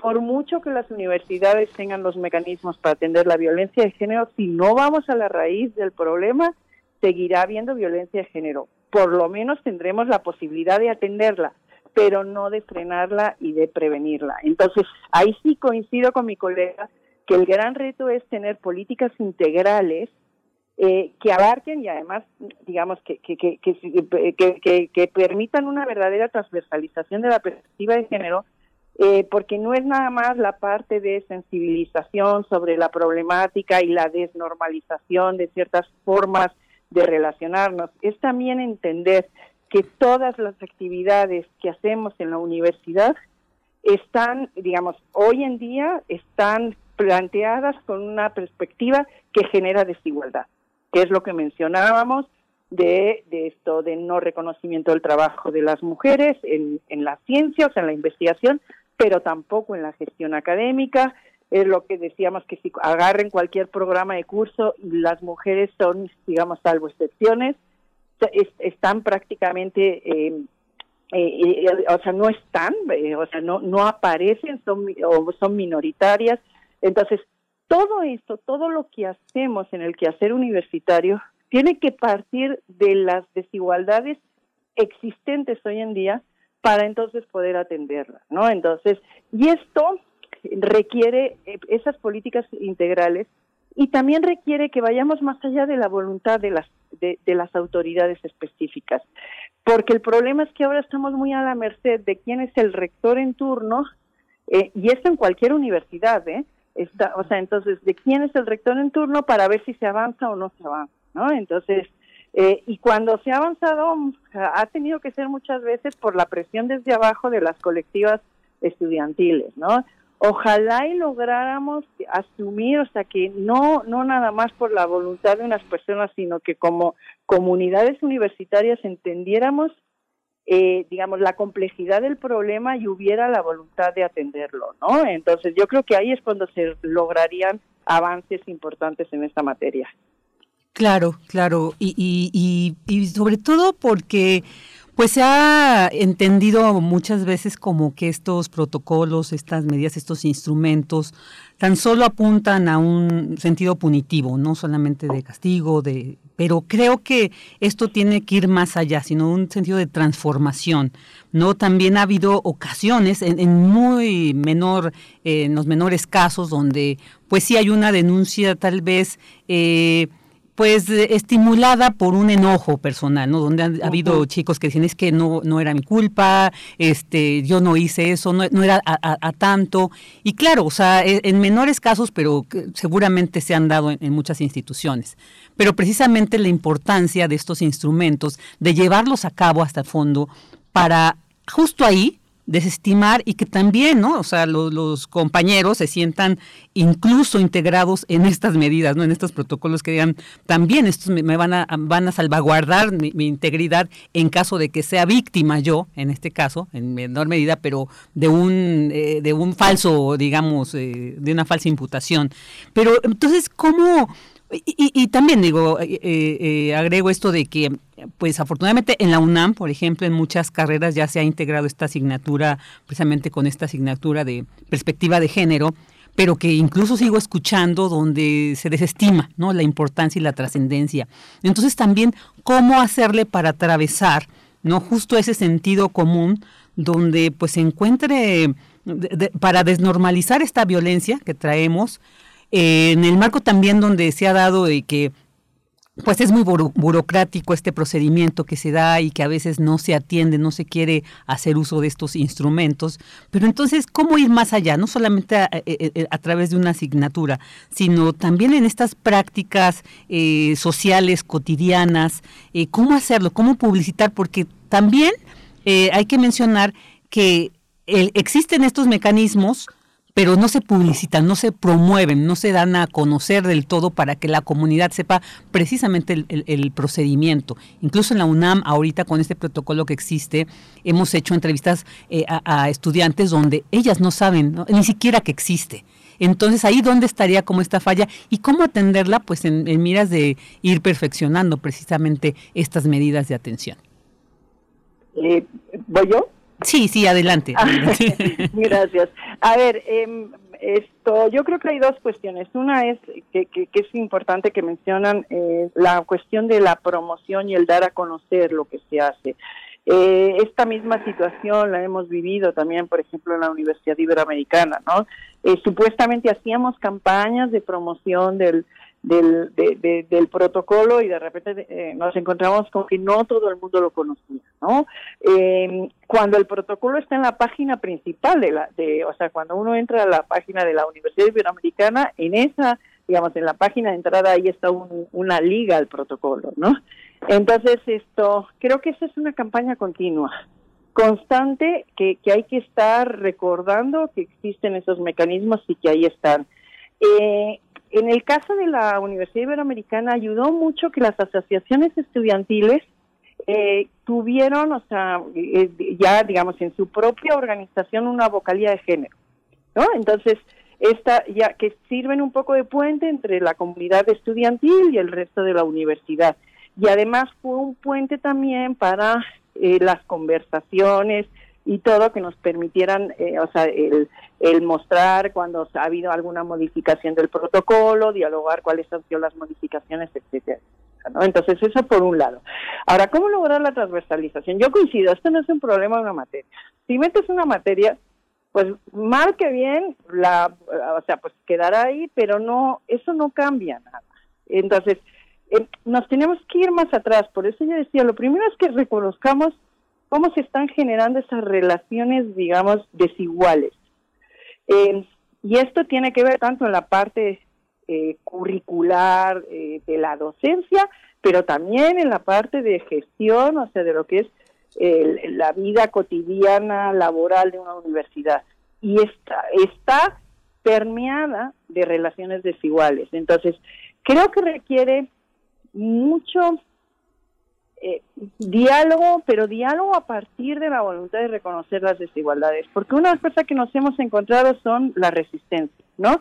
De que somos unas exageradas, de que es que ahora todo lo vemos como discriminación, que todo lo vemos como violencia, y entonces, y, y ya esto, y genera esta, digamos, estas posturas de hartazgo hacia las movilizaciones de las mujeres eh, cuando están demandando eh, pues una igualdad eh, sustantiva y, y, desde luego la atención a fenómenos como, eh, como el de la violencia de género, ¿no? Entonces, y ese hartazgo no ayuda, porque ese hartazgo empieza a, digamos, a permear en sectores que a lo mejor no se habían involucrado, pero empiezan, sí, es que siempre están con lo mismo, entonces se genera esta, esta opinión en contra, ¿no? Entonces, eso no nos ayuda absolutamente nada, pero, pero es necesario dialogar con la comunidad, porque hay grupos de la comunidad que no están entendiendo la problemática y no porque no quieran, sino porque no la están viendo. O sea, cuando decíamos al principio que antes estaban normalizadas ciertas formas de violencia, bueno, hay muchas que siguen estando normalizadas. Entonces, este tema que mencionaba mi colega de que en una reunión, o sea, la, la opinión de una mujer no se considera hasta que es, eh, digamos, eh, planteada por un, por un hombre, por una voz masculina, es absolutamente cierto. Pero tú, o sea, se plantea, ustedes hagan la prueba y la mayoría de la gente no lo ve. Lo hemos vivido, pero mucha gente no se da cuenta si no lo no lo verbalizas y lo y lo señalas en el momento, la mayoría de la gente no se da cuenta. Entonces, algo que nosotros estamos viendo como un problema para buena parte de la comunidad no es tal. Entonces, creo que para lograr una verdadera transversalización de la perspectiva de género, lo que requiere es hacer mucho más visibles todas las desigualdades para entonces, digamos, lograr establecer los mecanismos que, que, que te permitan atender esas desigualdades, ¿no? Y se va a atender de formas diferentes si estás hablando de la, digamos, de la vida curricular docente, es decir, de cómo lo haces a través de los planes de estudio.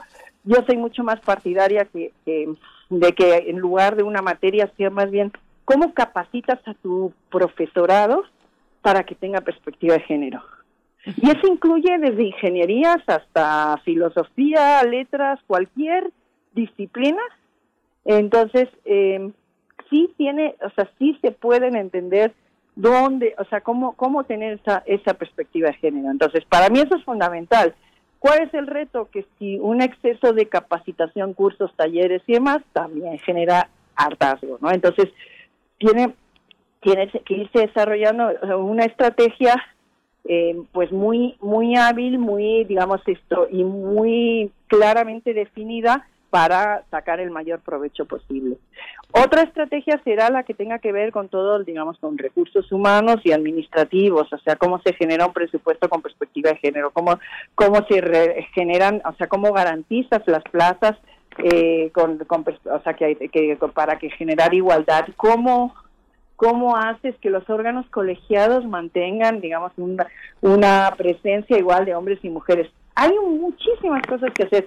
Pero todas esas medidas, para poder ser efectivas, tienen que partir de la comprensión de la problemática. Ese es el gran reto que tenemos. Ese es el gran reto. Pues, eh, doctora Griselda Gutiérrez, tenemos, estamos ya al filo de esta charla. Nos quedan dos minutos para un cierre, si nos puede compartir, por favor. Sí, bueno, coincido con, con mi colega. El problema debe atenderse de manera integral. Eh, es adecuado, por supuesto, que se responda a la demanda que muchas de las jóvenes movilizadas de estos últimos dos años eh, formularon respecto a que en la currícula tenía que aparecer los cursos eh, justamente para que hubiera ese aprendizaje en el ámbito de la teoría con perspectiva de género.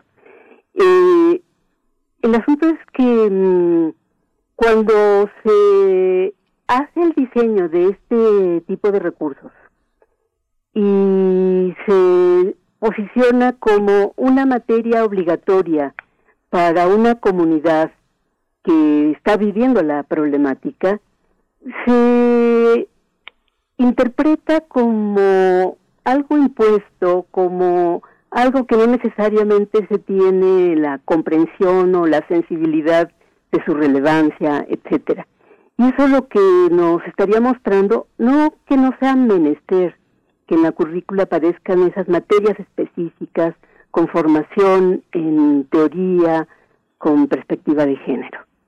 Lo que nos estaría mostrando es que se requiere mucho más ingenio para abordar la cuestión y que tendría que eh, trabajarse en los distintos planos de nuestra vida universitaria. Por ejemplo, en términos curriculares. Eh, yo soy de la idea de que, además de que pudiese haber esas materias específicas que además eh, en algunos casos están respondiendo específicamente a la demanda de las jóvenes organizadas y movilizadas, que en nuestras materias propias a la currícula de nuestras carreras, es posible eh, incorporar en un sentido precisamente transversal este tipo de eh, análisis, de forma que con los contenidos, podríamos decir, canónicos del área disciplinar en la que nosotros trabajamos, podemos perfectamente articularlo con lo que sería esta dimensión del análisis y del análisis crítico, de forma que los alumnos vayan visualizando cómo en los distintos campos de la reflexión el tema es pertinente, es relevante. Y tiene implicaciones importantísimas en que nosotros abramos esa mirada justamente para visibilizar cosas que han quedado allí ocultas, que pareciera que no existen, porque pareciera que estamos hablando de saberes neutros. Y resulta que la propia construcción del saber, el propio tipo de abordaje disciplinar en las materias, etcétera, muchas veces puede estar cargada de ese sesgo de género androcéntrico, por ejemplo. Por supuesto. Claro, Entonces, esa es una parte muy importante, pero también a mí me parece fundamental, cuando hablaba yo de esa necesidad de que haya un involucramiento de la comunidad. ¿A qué voy con eso? A que efectivamente podemos tener este tipo de instrumentos como es el protocolo de atención a la violencia.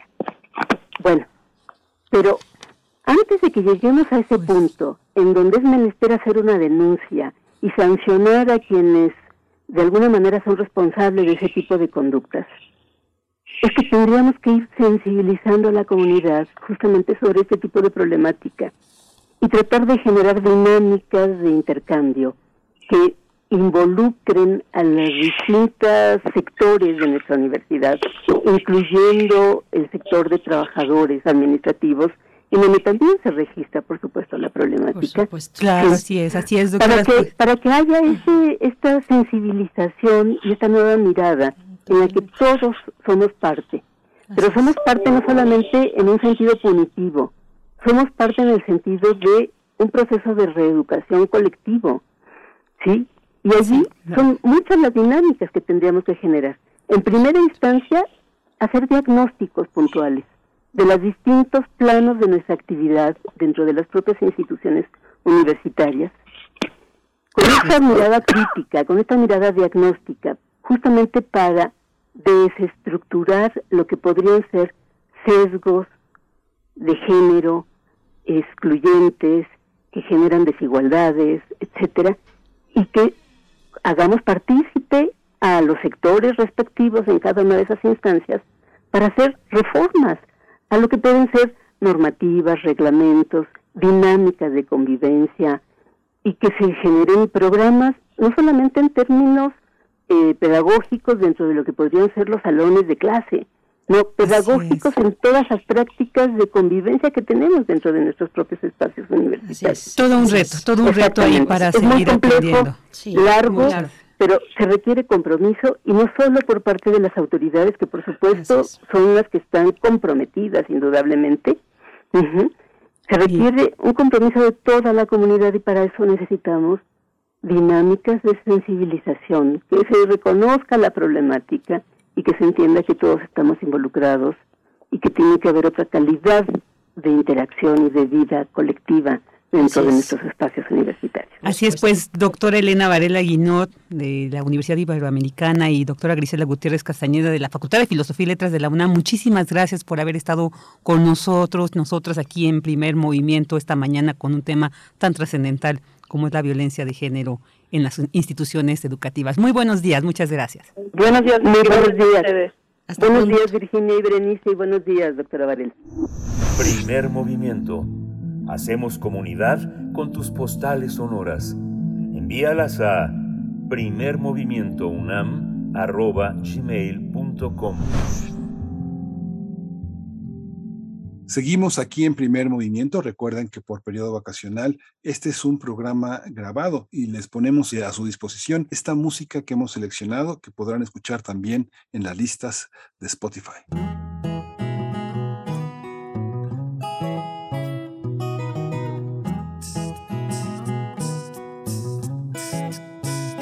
Y así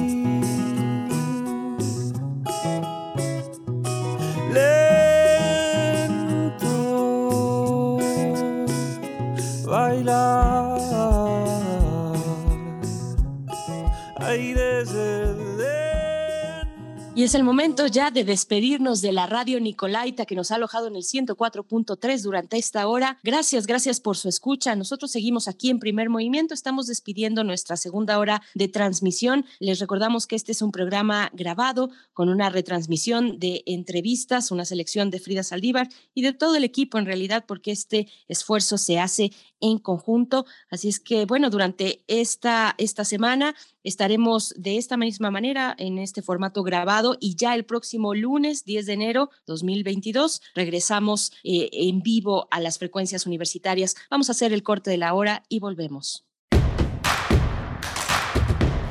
Síguenos en redes sociales. Encuéntranos en Facebook como Primer Movimiento y en Twitter como arroba PMovimiento. Hagamos comunidad.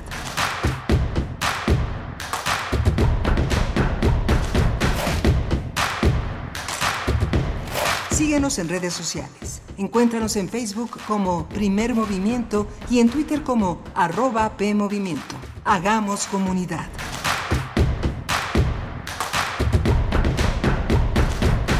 Hola, buenos días. Ya son poco más de las nueve de la mañana. Digo poco más de las nueve sin precisar porque estamos grabados y no sabemos exactamente dónde apunta el minutero del reloj esta mañana, pero sí sabemos que tenemos una mañana llena de contenidos, una mesa del día interesante, por supuesto, la poesía necesaria y el inicio pues de actividades en esta semana, en esta primera semana de enero en la que iniciamos con una programación grabada, una selección que hemos hecho para ustedes para recuperar toda esta manera de hacer comunidad universitaria entre nosotros. Quédese aquí, vamos a escuchar los siguientes materiales. Primer movimiento. Hacemos comunidad en la sana distancia. Es hora de Poesía Necesaria. Hoy vamos con poesía de Silvina Ocampo, bueno, una de las grandes escritoras de Argentina, eh, desarrolló el cuento y la poesía y también fue artista plástica. Nació en 1903, murió en 1993 en Buenos Aires, donde nació. Eh, conoció artistas precursores del surrealismo en 1920 mientras estudiaba pintura y dibujo en París. Y pues bueno, vamos con la poesía de Silvina Ocampo. Este poema se titula La huella Después tendremos música desde Argentina también para acompañar la poesía en esta mañana de miércoles. Las huellas de Silvina Ocampo. A las orillas de las aguas recogidas, en la luz regular del suelo unidas, como si juntas siempre caminaran, solas, parecería que se amaran, en la sal de la espuma con estrellas, sobre la arena, bajo el sol las huellas de nuestros pies desnudos, tan lejanos y mudos, dejando una promesa dibujada, nuestra voz, entre tanto ensimismada, se divide en el aire y atraviesa la azul crueldad de la naturaleza, mientras solos cruzamos la playa y nos hablamos. Hace frío y estoy lejos de casa. Hace tiempo que estoy sentado sobre esta piedra. Yo me pregunto ¿Para qué sirven las guerras? Tengo un cohete en el pantalón. Vos estás tan fría como la nieve a mi alrededor.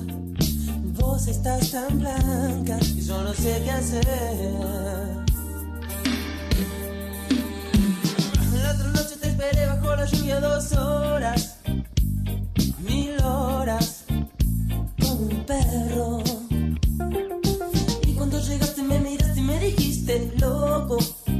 estás mojado, ya no te quiero. En el circo, vos sos una estrella, una estrella roja que todo se lo imagina.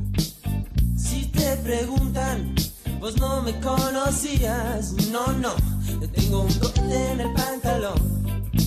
Vos estás tan fría como la nieve a mi alrededor vos estás tan blanca que ya no sé qué hacer.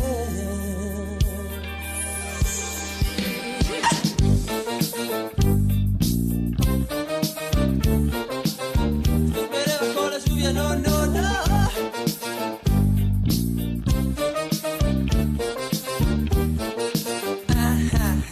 La otra noche te esperé bajo la lluvia dos horas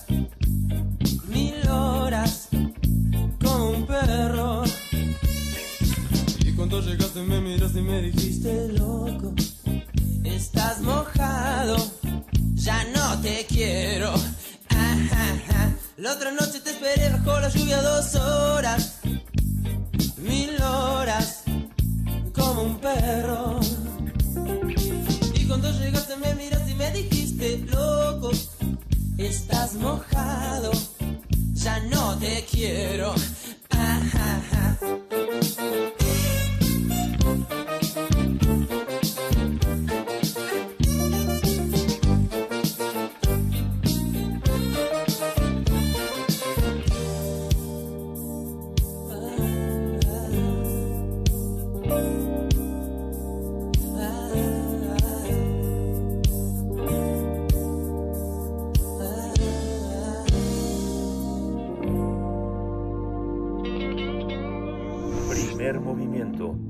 Hacemos comunidad con tus postales sonoras. Envíalas a primermovimientounam.gmail.com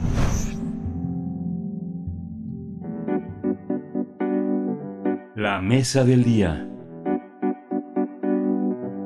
Pues ya nos estamos frotando las manos y destapando los oídos porque estamos eh, en la presencia de la bruja, de la bruja de Texcoco, cantante mexicana que a través de la música mexicana también cuestiona el machismo y reivindica la lucha del movimiento LGBT. En sus presentaciones, la bruja de Texcoco utiliza el folclore mexicano para dar visibilidad al espectro de esta comunidad LGBT de la diversidad sexual en México.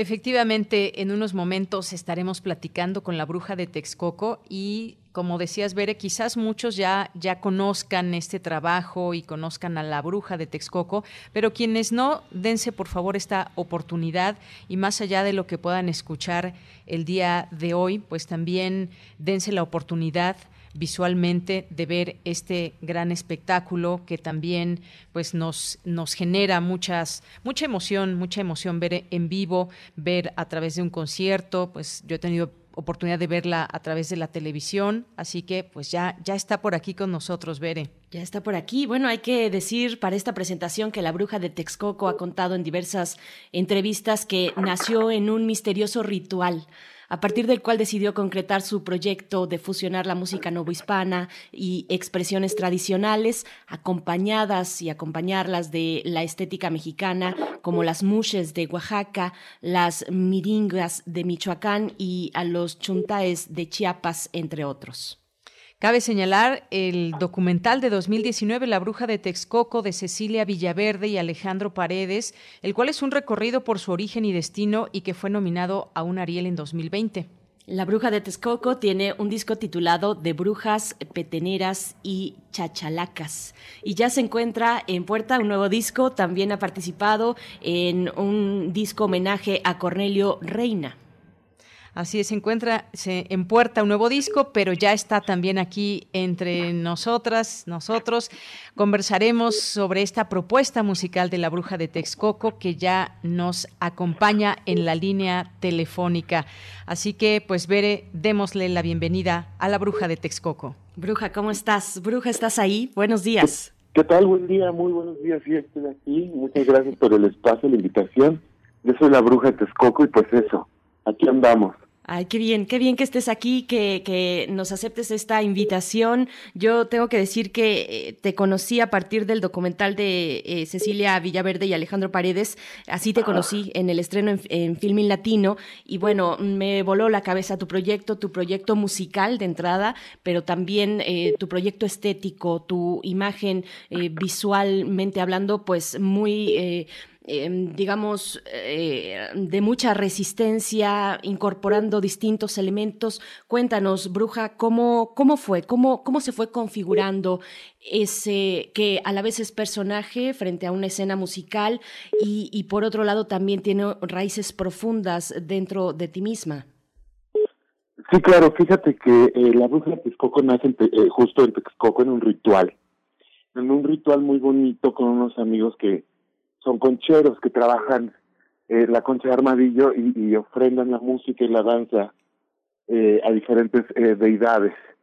Entonces, eh, justo es ahí en ese momento donde yo llego con el curandero y me dice, eh, me toma de las manos y me dice, yo a ti te estaba esperando, tú eres una mujer. y no eres cualquier mujer, eres una bruja, ¿no? Y a partir de ese momento empecé a, a, a tener como una visión distinta, sobre todo porque aquí en México una puede eh, cruzar una hay una línea muy delgada entre lo real y la magia que existe en diferentes lugares de México. Y tú puedes cruzar esa línea y tú puedes ser lo que quieras ser. Y yo dije, claro, yo yo soy una mujer y no cualquier mujer, soy una bruja.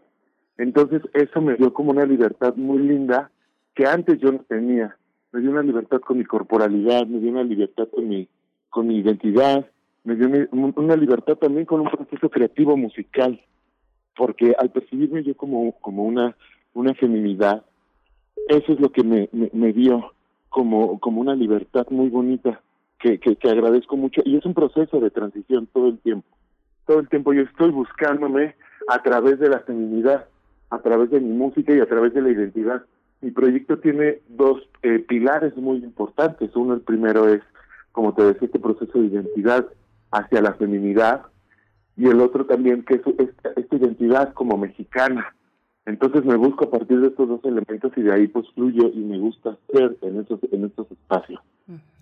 Que te gusta te gusta ser y además en este en este proceso de transición que nos dices y además pues como como todas estas historias que nos platicas y estos seres mágicos pues así es la bruja de Texcoco.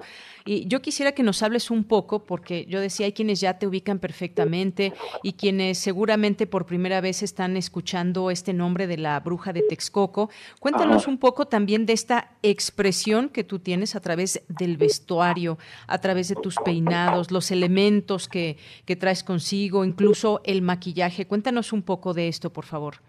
Ok, sí, mira, fíjate que eh, antes yo cuando empecé a... Mi formación musical tiene mucho... eh, eh, tengo muchos años yo haciendo música desde que yo tenía nueve años. Mi mamá me metió en una escuela de música. Entonces llegó un momento en mi vida en donde decidí dedicarme 100% a la música. Y en esta búsqueda de, de, de, la música que yo quería aprender, eh, eh, llegué a las escuelas de música eh, mexicana, como la música, a la escuela del mariachi aquí en Garibaldi, o la escuela de música mexicana en, en, en Boca Negra aquí en, en Tepito. Entonces ahí eh, fue donde conocí a mi primer maestro que se llama Mario Barradas. Y también me di cuenta que la música mexicana no se aprende eh, tocando, eh, no se aprende en escuelas, se aprende viajando a las comunidades, a las fiestas, conociendo a los verdaderos músicos tradicionales y aprendiendo de ellos. Entonces es así como me dediqué muchos años a viajar, a viajar a diferentes comunidades, viajar a, la, a las guapaneras a la Huasteca, viajar al encuentro de mariachi tradicional eh, eh, en, en el occidente, eh, viajar a fandangos en Veracruz. Y entonces en esos viajes yo recuerdo que le compraba huipiles o trajes tradicionales a mi mamá. Entonces empieza todo este proceso de, de, de la bruja y me doy cuenta que muchos de estos trajes me quedan como muy muy bien, ¿no? Ah, Como porque es ropa holgada, es ropa grande y yo soy una persona muy pues muy grande, ¿no? Y es así como empiezo a comprarme un huipil a mí, pero uno a mi madre y uno a mí, ¿no? Y es así como empiezo como a usar más huipiles, el tema del, del maquillaje, justamente la primera vez que yo me maquillé, eh, con, como con, un, con una esencia más como escenario, más drag queen, fue eh, quien me maquilló fue uno, un, un gran amigo que yo tengo que se llama Fabián Chaires, que es justo ahorita el, el, el que pintó el Zapata Gay. Él fue el primero que me maquilló como con toda esta expresión drag muy, muy pesada, ¿no? Y a mí me encantó, me encantó ese, ese momento, porque fue un momento donde me empoderé, me empoderé mucho como la feminidad también empodera, empodera de una manera muy, muy, muy brillante, ¿sabes? Y ahorita ya como con todo este proceso, eh, mi- mi- mi- mis vestuarios, los que me gusta usar en el escenario, la mayoría son eh, eh, vestidos que me confecciona mi madre, porque mi mamá como hubo una reconciliación también ahí con, con este proceso de, de aceptación, porque sí es un proceso difícil, o sea, la transición, una no transita sola, transita con la familia, con los amigos. Entonces, al principio sí era como un tema un poco, no delicado, pero sí se fue hablando poco a poco con mi madre Y al final, bueno, ya mi mamá le gusta mucho, eh, por ejemplo, va a la tienda de tela, me dice, te compré una tela hermosa y te quiero hacer este diseño de vestido y ya tengo como todo esto y sabes, como que a ella le gusta mucho crear diseños a partir de, de mi imagen de la bruja y hay como ahí como una reconciliación muy bonita. Y entonces eso va cada como que cada cada elemento que utilizo tiene una historia Bruja, tu mamá te hace tus vestidos. Bueno, eso por un lado y otro, qué, qué honor esa sesión de maquillaje con Fabián Chaires, que, increíble de verdad y, y, qué memoria nos compartes aquí. Eh, te pregunto, bueno, por supuesto, si tu mamá te hace ta- también tus vestidos, ya nos comentas un poco que sí. Y hay otra figura en tu familia que, que es muy importante, un tío tuyo que practicaba el travestismo y que de ahí también a ti te alucinó y, y fuiste incursionando por ese ese sentido en tu vida, el travestismo. El travestismo. Cuéntanos un poco de, de, de esa manera de cubrirse el cuerpo de maneras tan distintas. Ahora en este documental de Cecilia Villaverde y Alejandro Paredes te vemos con una cola de sirena, que era una de tus ilusiones cuando eras niña. Cuéntanos, por favor. Sí, claro, fíjate que yo cuando cuando estaba pequeña, eh, yo recuerdo mucho comentarios, incluso a partir de mi mamá, de algunos vecinos, que era, era, era como una, una leyenda, como que todo el mundo decía que veían a uno de mis tíos en las noches salir vestido de mujer. Y eso se me quedó muy grabado porque la gente lo contaba como de una manera como un poco despectiva, pero era un poco, como era un poco turbia, pero a la vez como que tenía cierto toque de, de, de como de, de magia, no sé, como que, ay, lo vieron por ahí, ¿sabes? Y me recuerda mucho también como estas historias de las brujas que no existen, Eh, eh, o sea, no han visto una, pero todo el mundo habla de ella, ¿sabes? Lo mismo pasaba con mi tío. Entonces, como que se me quedó muy grabado ese, ese, esa escena, como de ver a mi tío salir. Yo jamás lo vi, eh, porque pues bueno, yo estaba muy chico, pero eso se, se, se quedó. Y como a partir de, de, de ese momento, eh, yo sí, obviamente, de cuando yo era niño, yo tenía esa, esa, eh, esas ganas de jugar, eh, me ponía la ropa de mi mamá, jugaba con muñecas, ¿sabes? O sea, como todo esto eh, eh, iba de, va de la mano con, con, unas, con mis vivencias de, de, de la infancia. Y hasta este momento que, que decido eh, eh, ser la bruja, tengo como esa reconciliación también como con esa infancia, como que tuve un, un acercamiento a esas vivencias, pero más real. Y es algo que me empodera y me, me, me siento muy, muy cómoda vistiendo ro- ropa de mujer. Y, y para mí eso eh, pues es, es, es mágico, se me hace muy, muy mágico. Yo recuerdo mucho que de niño yo sabía que esto estaba mal, pero no sabía por qué. Yo solo sabía que era algo malo el usar ropa de mujer, el jugar con muñecas, incluso las escondidas. Sabía que era malo, pero no sabía el por qué.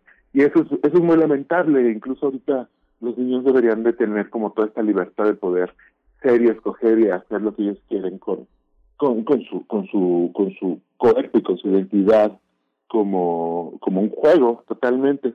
Entonces hay como varios elementos que me han, han llevado, ¿no? A, a poderme expresar de la manera que, me gusta y todo lo junto, tanto mi, mi, mi, mi visión musical, mi proceso de identidad, eh, mi proceso como eh, eh, de, de, de poderme mostrar a la gente como me gusta ser este eh, eh, nombrada. Y eso para mí pues es algo es algo muy lindo y es muy cómodo Muy cómodo. Y Bruja, pues eh, hablabas de esta, de esta parte también, de que pues te tenías que esconder, pensabas que era algo malo por todas estas convenciones que pesan sobre eh, la figura de un hombre, la figura de una mujer.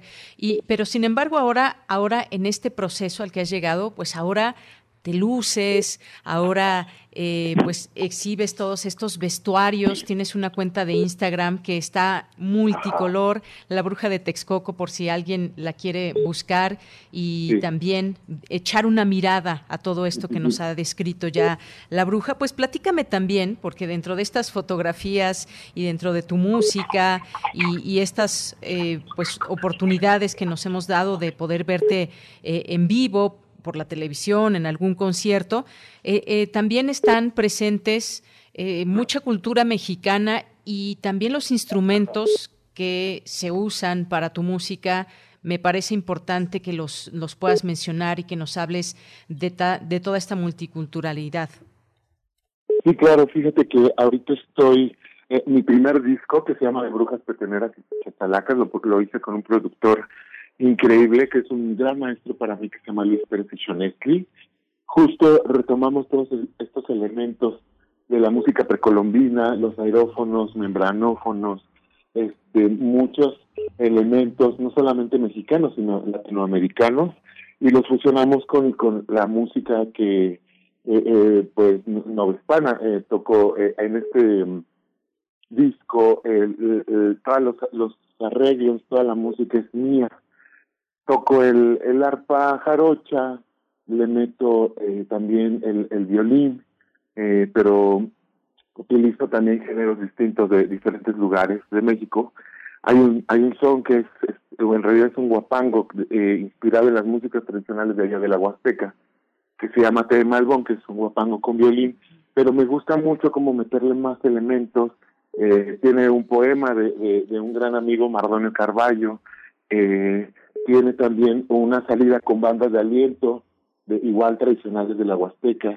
Eh, también tengo un son jarocho que toco con el arpa y justo canto como estas vivencias de, de, mar, de estos viajes. Eh, este es el son del balajú. El balajú pues era un guerrero que sabes que era que conquistaba los grandes mares y, y, siempre como que esta masculinidad eh, eh, eh, conquistadora, ¿sabes? Y yo le quiero dar un giro diciendo pues que yo soy el balajú en realidad es una una sirena que soy yo y que pues la conquista es mi propio mar, es mi propio mar de, de decisiones y de intensidades y de y de las formas en las que vivo, en las que me enamoro, en las que me expreso, ¿sabes?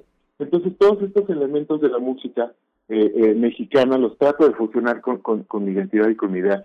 Eh, utilizo mucho un cuarteto de cuerdas, este, también utilizo, hay, música un poco más experimental, un poco más libre. Este disco fue un poco más como como un capricho mío, ¿sabes? Como de libertad, de poder hacer cosas como muy, muy eh, a mi manera, sin tener como que buscar algo específicamente relacionado a la industria musical, ¿no?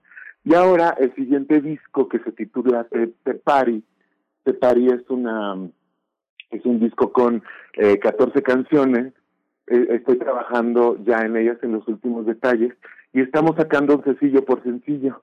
El primer sencillo que sacamos de este disco eh, fue El Diablo y la Bruja, que es justo un son eh, de allá de la, de la Costa Chica, de Guerrero. Es una chilena inspirada en la, con banda de chile frito de allá de la Costa Chica y justo ya es algo un poco más este pues no no no no moderno porque pues las chilenas tienen mucho tiempo pero sí visualmente o sea la bruja ahora sale como un poco de su zona de confort, de ser algo muy mágico y algo muy, muy místico, hacer una bruja de carretera, ¿sabes? Como de estas mujeres que atienden a los traileros en las cachimbas, en las carreteras, y pues los atienden de mil maneras, y, y, saben pedir ray, ¿no? Y como este tipo de cosas. De eso va la historia del diablo y la bruja. Ya lo pueden ver en, en, todas las plataformas este, digitales, en YouTube, la pueden escuchar en Spotify. Y pues este disco va, va a estar saliendo eh, poco a poco. Eh, tengo unas colaboraciones hermosas con personas que admiro mucho, músicos, y este y, y de eso va. Ahorita sí estoy sonando mi, mi nuevo disco ya en conciertos. Y si ustedes quieren y pueden eh, eh, eh ir a verme a algún lugar, voy a estarme presentando eh, la próxima semana justo abrimos otra fecha en un foro eh, que se llama 316. En mi, en mi espacio del Instagram están todos los, los detalles. Vamos a abrir otra fecha para que la gente pueda verme, porque eh, la primera fecha se agotaron las entradas. También como tenemos que controlar el acceso y todo eso, los espacios, este se agotaron. Y voy a estar el 2 de noviembre también en el foro Indie Rocks, el Día de Muertos. Entonces voy a llevar un show más, pues más ad hoc al Día de Muertos y todo eso. Entonces, pues de eso va de eso va este la bruja. En, mis espacios de, de, redes sociales eh, pongo todo, toda la información que se requiere para para poder irme a ver por si ustedes gustan Te presentas Bruja entonces el 15 de octubre en Terraza 316 que se encuentra en Fray Servando Teresa de Mier 316 en el centro histórico de la Ciudad de México. Por ahí también estará Belafonte Sensacional.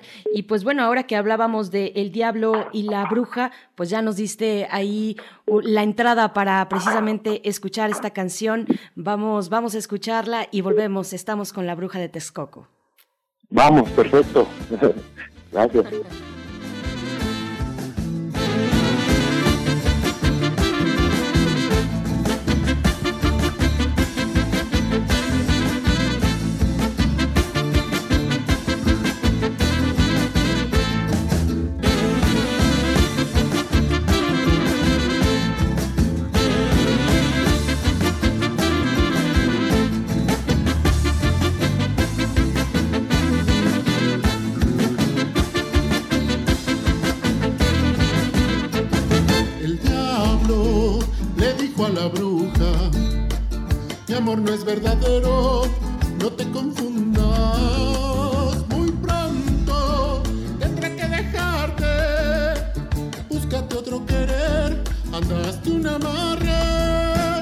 Lo que esperas de mí yo no te lo daré, pues ya tengo otro querer. No me gusta esperar, ya me desespera, solo quiero fumar otra vez. Consciente estaba la bruja que su amor por él no era una excusa. Muy triste, decidió despedirse. Ese diablo cabrón solo quiso herirte. Solo déjame estar a tu lado otra vez, no te quieres quedar, yo lo sé. Solo quiero volver a besarte otra vez, pero ya nada que puedo hacer.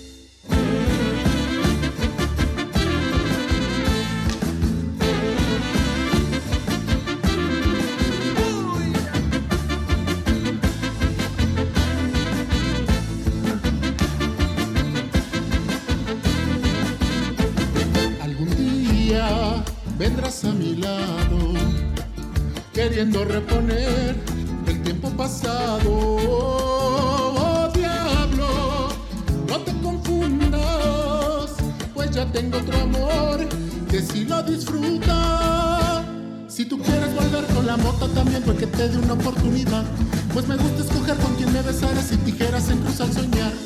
Oh diablo, ten mucho cuidado, pues una bruja soy,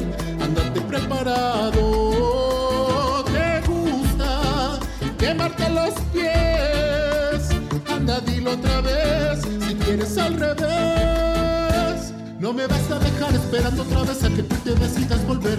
Me echaré a volar con plumas de mujer chachalaca que en la noche ves.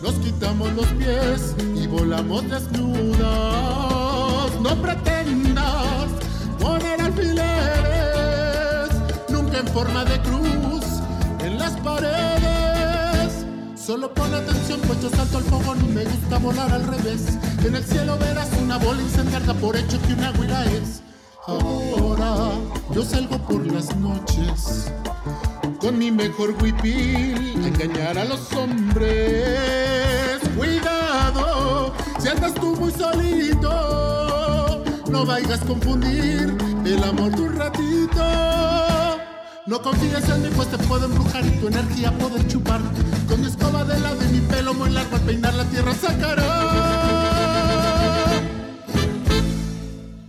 El diablo y la bruja, y estamos en presencia de la bruja de Texcoco. Seguimos en esta conversación.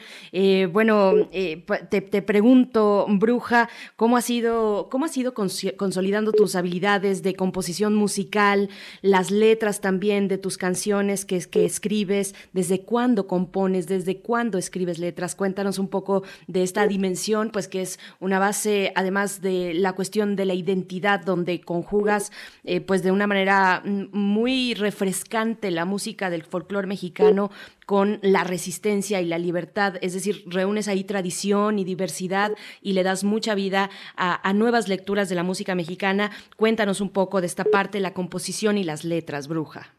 Eh, sí, fíjate que yo sí tengo como una, una, memoria de que yo en, en mi infancia me gustaba mucho escribir, me gustaba mucho hacer poemas, me gustaba mucho como eh, eh, tener libretas y escribir y escribir cosas que, que, me pasaban, eh, situaciones. Eh, eso para mí como lo tengo muy muy marcado. Incluso mi, mi madre tiene por ahí algunas este, unas libretas de, de que yo escribía poemas y, y eso lo dejé lo dejé de hacer y ahora que empiezo con este proceso de, de, con la bruja de, de Texcoco y con este el proceso de identidad, eh, también llega conmigo eh, un proceso creativo que yo antes eh, eh, sí conocía un poco con este, esto que te decía de escribir, pero llegó un poco más, más fuerte, más fuerte con, con, con, con, este, con esta idea de cantarle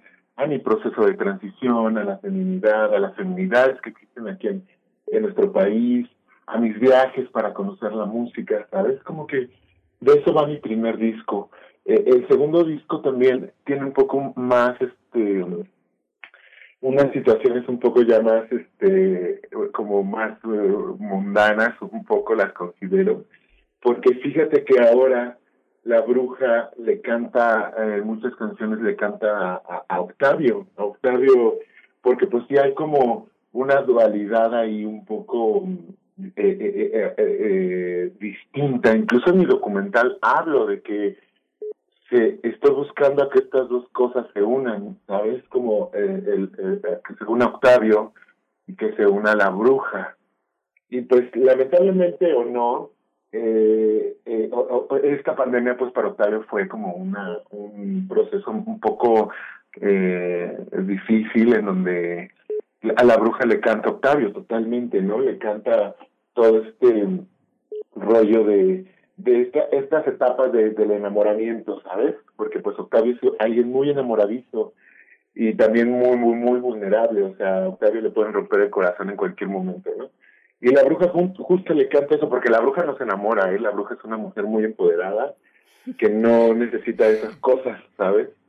Y Octavio sí, Octavio, uy, no, es súper enamoradizo y le rompen el corazón a cada rato. Entonces la bruja le compuso una trilogía que se llama Breve Historia de Amor de Cuarentena, donde vio cómo Octavio pasa por diferentes etapas de, pues, de lo que llamamos enamoramiento en las personas, ¿no? Que la primera canción que es justo este proceso de cómo hay tanta miel y te enamoras, ¿no? Que es el, el, el se llama Un Sueño, que es una canción, un, bolero. Después viene una canción muy linda que se llama eh, Te Pari, que justo es el título de mi canción, que es este momento de la incertidumbre en donde no sabes dónde estás parada, pero pues te avientas, ¿no? Te avientas y, te entregas y, lo das. Eh, justo eh, mi psicoanalista me dice, es que tú te fuiste como gorda en tobogán, o sea, te gusta dar todo y siempre me gusta dar todo, ¿no? Y esto lo asocié porque una vez en un viaje a Michoacán, en el año nuevo Purépecha, a mí me gusta mucho comprar ropa de mujer tradicional y estaba probándome los guanengos, que son las blusas tradicionales bordadas de allá de Michoacán, de, de justo eh, la zona Purépecha. Y las mujeres, entre ellas, eh, porque yo estaba literal atorada en una blusa porque no me bajaba, eh, no, me, no me bajaba bien la blusa porque pues, era muy pequeña y yo era muy grande. Y entre ellas hablaban en purépecha, justo eso hace con, los turistas, ¿no? Para que no entiendan lo que dicen y pues nada más ellas se burlan de, de una, ¿no? Y escuchaba mucho que me decían que, ah, que la tepari, que la tepari, que no sé qué. Y yo les pregunté que qué significaba tepari.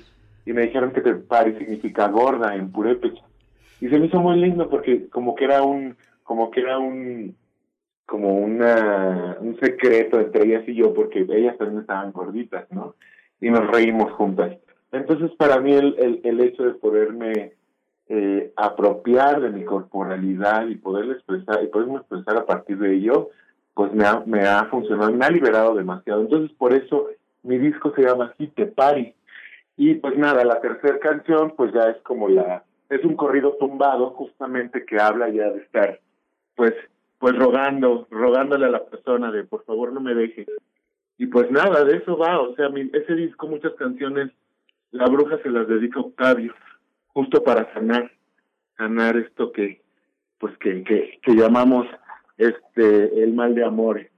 Y pues de eso va mi segundo disco, no todo, porque también le canto mucho a, otras cosas, a mis viajes, a, a, muchas cosas, pero hay una trilogía que es justo esta. Muy bien.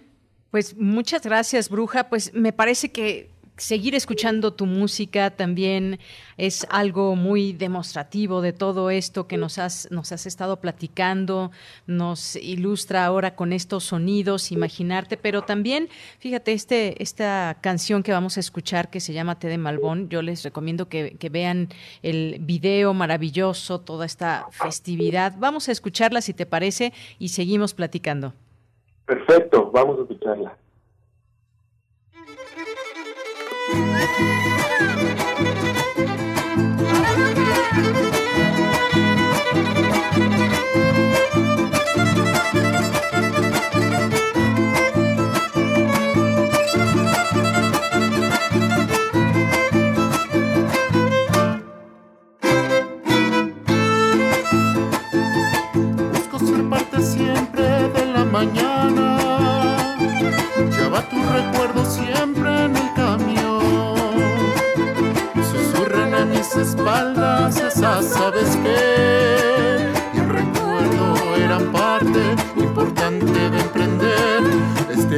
vuelo prometido de querer.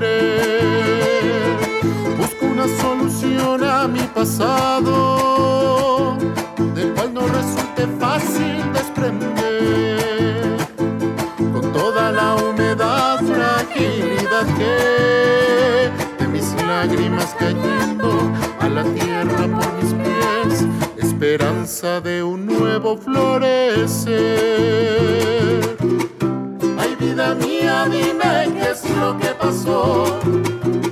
Le pido al cielo que decida el perdón. Si acaso escuchas que el viento trae mi voz, pa' la garganta tómate un té de malbón. Ay vida mía, esto no va a parar. Le pido al cielo que tú puedas continuar. Tristeza te ha de dar, piensa en las flores que sembramos al amar.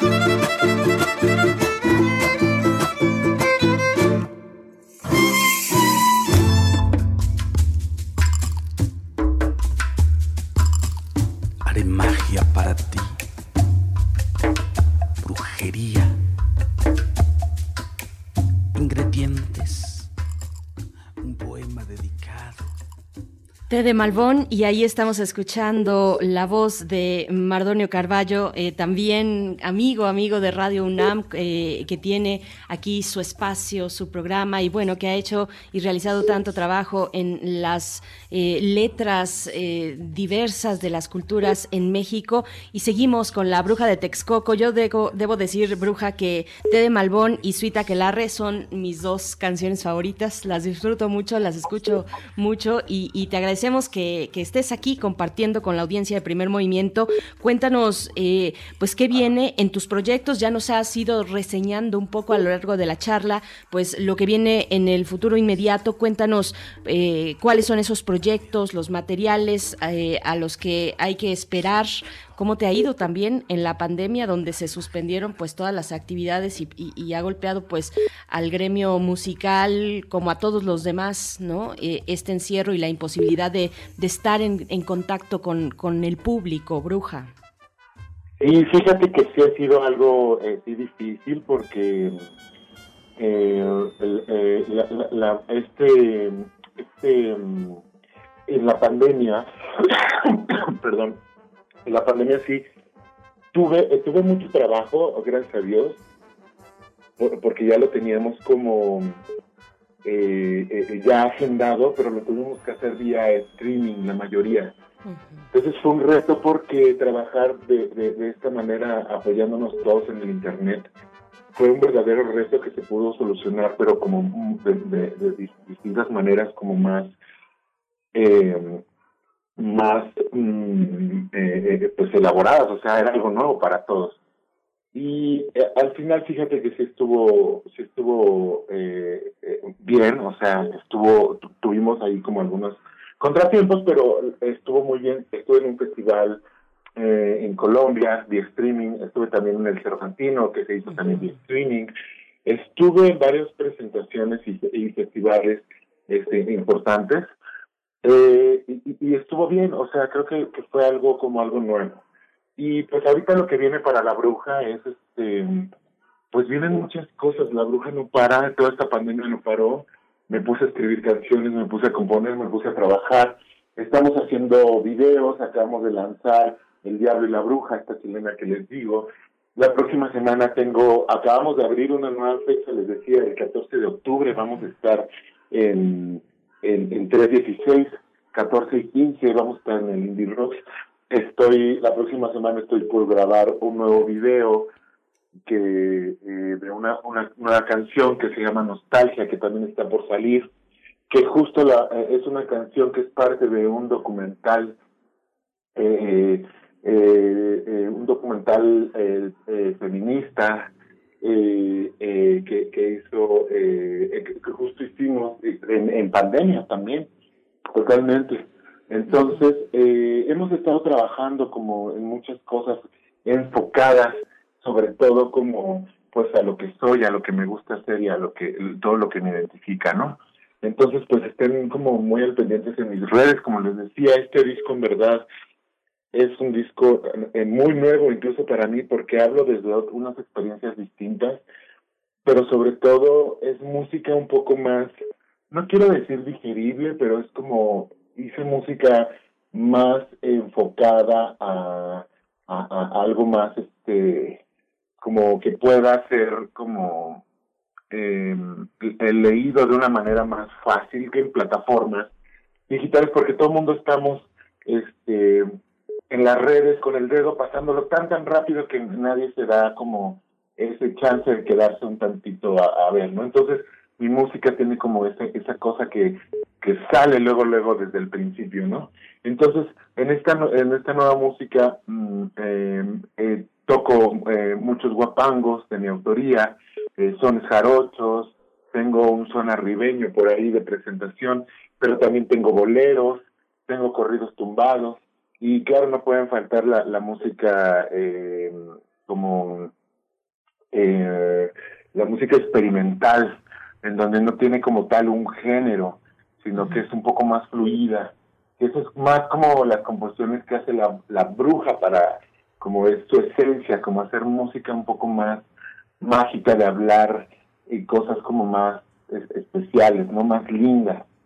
Pero también tiene esta idea de que la bruja le cante, como les contaba, de que le canta Octavio. Eh, hay muchas situaciones por ahí como muy, muy bonitas. Entonces, pues de eso va, de eso va, estoy trabajando en muchas cosas, pero lo más importante pues es como el, el, el trabajar y el poderme mostrar ante las personas como me gusta ser eh, reconocida para mí es una bendición. El sentirme eh, eh, plena, el sentir que la gente pueda referirse a mí en el género que me es más cómodo, me gusta mucho y poderlo hacer en este momento tan difícil de, pues estamos atravesando una pandemia, estamos como con muchos problemas. Para mí es una bendición el poder estar aquí, poderme expresar como soy a través de mi música y a través de mi expresión y mi identidad de género.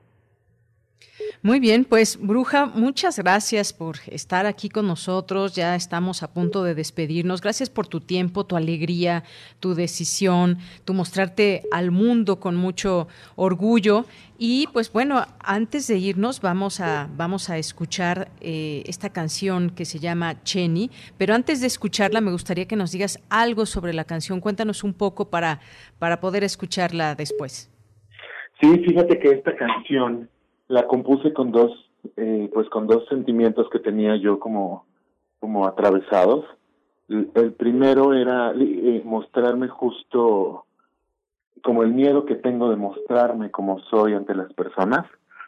Y otra es de que también el miedo a la, a la incertidumbre y al no saber en dónde estamos, ¿no? Porque esta canción la compuse justo, la saqué en pandemia, la saqué justo en pandemia justo por esta idea de no saber qué es lo que estaba pasando y el miedo, el miedo que nos genera la, lo desconocido, el miedo que nos genera el, el no saber qué es lo que sucede, ¿no?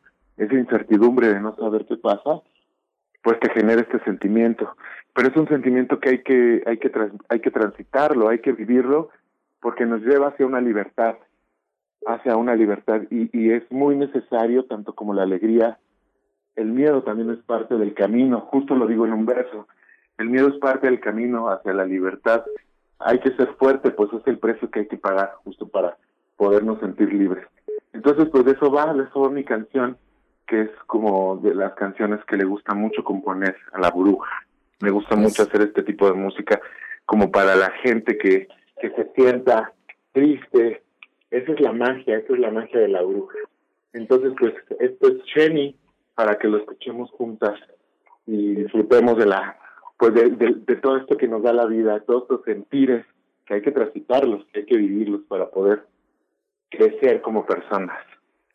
Pues bruja, que nos siga acompañando tu magia por mucho tiempo. Aquí en el equipo, eh, pues nos declaramos admiradoras eh, tuyas, admiradores también. Eh, muchas, gracias. gracias. a ti, bruja de Texcoco, por esta charla. te deseamos lo mejor. Vamos con Cheney y bueno, hasta la próxima. Perfecto, aquí estoy para ustedes. Ya acabamos de abrir hoy una nueva fecha y por favor pues estén al pendientes. Muchas gracias por el espacio, les mando un fuerte abrazo y nos vemos en plataformas digitales, en todos lados me pueden encontrar como la bruja de Texcoco y pues aquí estoy para ustedes.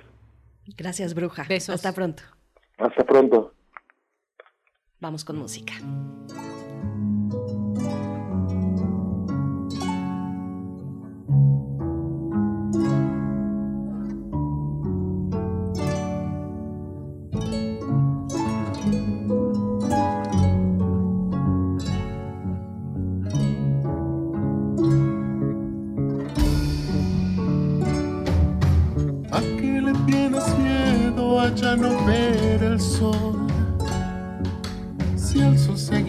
Ahí cuando tú ni yo estemos aquí. ¿A qué le tienes miedo a dejar de cantar?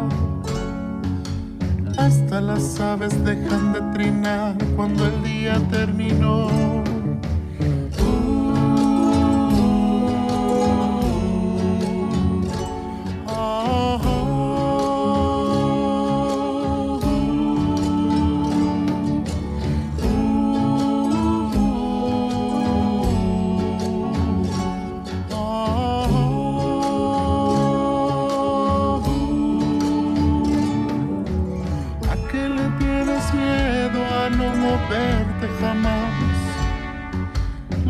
árboles viejos no se mueven solo con el viento al soplar. ¿A qué le tienes miedo a dejar de sentir? Ponte bajo el sol el aire fresco que cala con el sudor.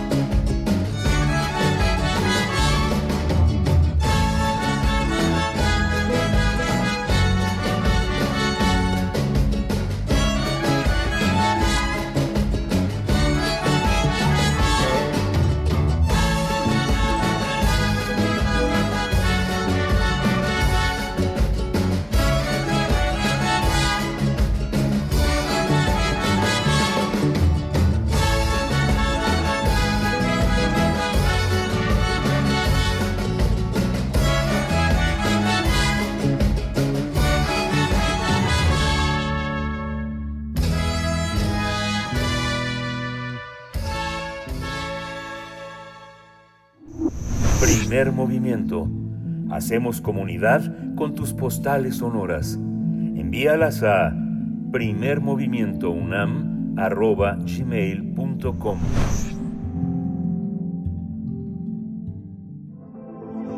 El crisol de la química. Raindrops Keep Falling on My Head, este título de una famosa canción que hoy eh, titula de esta manera también su participación el doctor Plinio Sosa, académico de tiempo completo de la Facultad de Química y que nos acompaña aquí todos los miércoles. Doctor Plinio Sosa, ¿cómo estás? Bienvenido. Muy bien, Berenice, gracias. Gracias. Escuchamos. El arte siempre ha estado ligado a la humanidad. Desde siempre el Homo sapiens ha producido todo tipo de manifestaciones artísticas. Una de las más bellas y admiradas a lo largo de la historia es la escultura. Uno de los materiales preferidos por los grandes artistas de la antigüedad y del Renacimiento fue una piedra, el mármol. Se trata de una roca compacta hecha fundamentalmente de carbonato de calcio. Un 90% del mármol es carbonato de calcio. Es una de las sustancias más abundantes de la naturaleza, el carbonato de calcio. Se le puede encontrar en diversos minerales como la roca caliza, la calcita, el aragonito y el propio mármol. Se halla también en las cáscaras de huevo, en las estalactitas, en las conchas de casi todos los moluscos y en el esqueleto de los corales. En medicina se utiliza habitualmente como suplemento de calcio o como antiácido. Es una de las materias primas en la producción de vidrio y de cemento. Una vez aislado y purificado, el carbonato de calcio es un polvo blanco. Químicamente es una base. Esto quiere decir que reacciona fácilmente con los ácidos. El mármol, en realidad, es una roca caliza que después de haber sido sometida a elevadas temperaturas y presiones, adquiere ya su característico aspecto. Las demás sustancias, el otro 10%, son las que dan la gran variedad de colores a los distintos mármoles y las que definen sus características físicas. Pero bueno, al ser fundamentalmente carbonato de calcio, el mármol es muy susceptible al ataque de los ácidos. Muchas de las esculturas hechas de mármol y que permanecen a la intemperie se han empezado a deteriorar considerablemente. Esto es debido a la lluvia. Pero la lluvia es agua, y el agua no es ni ácida ni básica, es neutra. ¿Qué, qué es lo que ocurre? Lo que ocurre en el agua, a escala nanoscópica, no es tan tranquilo como parece. Las moléculas del agua no se están quietas, son hiperactivas. Se mueven para todos lados, rotan, vibran, arrastran y son arrastradas, chocan entre sí. A veces, los choques son tan violentos que se arrancan un pedazo. Eventualmente una molécula de agua es capaz de arrancarle un hidrógeno a otra, quedando en vez de las dos moléculas de agua un ion hidróneo, positivo, y un ion hidróxido, negativo. Muy pocas moléculas de agua se disocian de esta manera. Apenas una de cada 10 millones de moléculas de agua está disociada en iones hidróneo e hidróxido. En el agua pura, la cantidad de iones hidróxido y de iones hidróneo, pues forzosamente es la misma, ¿no? Pues, se rompió una molécula. Pero cuando le agregas una sustancia ácida, aumentan los hidróneos y disminuyen los hidróxidos. Y al revés, si agregas una sustancia básica, quedan más hidróxidos que hidróneos. El pH es una medida de cuántos iones hidróneo hay por cada litro en una cierta muestra. Si el pH es menor que 7, la solución es ácida. Si es mayor que 7, se trata de una solución básica. Obviamente un pH exactamente igual a 7 habla de una solución neutra, como el agua. El pH es una escala logarítmica como la escala de Richter, la de los temblores. ¿sí? Es decir, una solución con pH igual a 5 es 10 veces más ácida que una con pH igual a 6. ¿sí? Por ejemplo, ¿cómo saber si una sustancia es ácida o básica? Muy fácil. Se disuelve en agua y se le mide el pH. La sosa y el amoníaco son bases, mientras que los ácidos nítrico y sulfúrico son, como su nombre lo indica, ácidos. Inclusive acaba con los pequeños micro, microorganismos fijadores de nitrógeno. Una reflexión final. El sonido gris de mis pasos, las volutas grises de las fábricas, el gris de la banqueta que escala las paredes del edificio y se repite y se perpetúa allá en lo alto, el otoño gris y la nostalgia, las nubes grises y su llanto acompasado, gotas de lluvia cayendo grises sobre nuestras cabezas. Ahí está esta cita a esta canción de mm, BJ Thomas, sí, creo. De BJ Thomas. Ajá, precisamente, pues bueno, muy popular y, y que ahora nos traes con esta eh, observación sobre la lluvia ácida y su impacto. Bueno, es lo de menos, como bien comentas, en los monumentos de mármol, sino en otros eh, aspectos de la vida eh, ambiental, pues de la vida natural en nuestro planeta. Doctor Plinio Sosa, muchas gracias por esta participación. Sí, muy bien. Nos escuchamos de hoy en ocho. ¿sí? Claro que este, sí. Miguel Ángel y Berenice. Claro que sí, doctor. Muchas pues así va llegando a su cierre la emisión del día de hoy, una emisión grabada con contenidos eh, de retransmisión que ocurrieron el año pasado. Les agradecemos esta escucha que hemos tenido por parte de ustedes a lo largo de esta semana y la semana anterior, ambas grabadas. Ya el próximo lunes 10 de enero estaremos en vivo otra vez de vuelta a los micrófonos, todavía con sana distancia, pero con la expectativa de seguir haciendo comunidad a través de este espacio. Muchas gracias a todo el equipo y a ti, Miguel Ángel Quemain. Muchas gracias, Berenice Camacho. Esto fue Primer Movimiento. El mundo desde la universidad. Radio UNAM presentó Primer Movimiento, El mundo desde la universidad. Con Berenice Camacho y Miguel Ángel Quemain en la conducción. Frida Saldívar y Violeta Berber, producción. Antonio Quijano y Patricia Zavala, noticias. Miriam Trejo y Rodrigo Mota, coordinadores e invitados. Tamara Quirós, redes sociales. Arturo González y Socorro Montes, operación técnica. Servicio social, Lisette Pérez e Iván Chavarría. Locución, Tessa Uribe y Juan Stack. Quédate en sintonía con Radio UNAM. Experiencia sonora.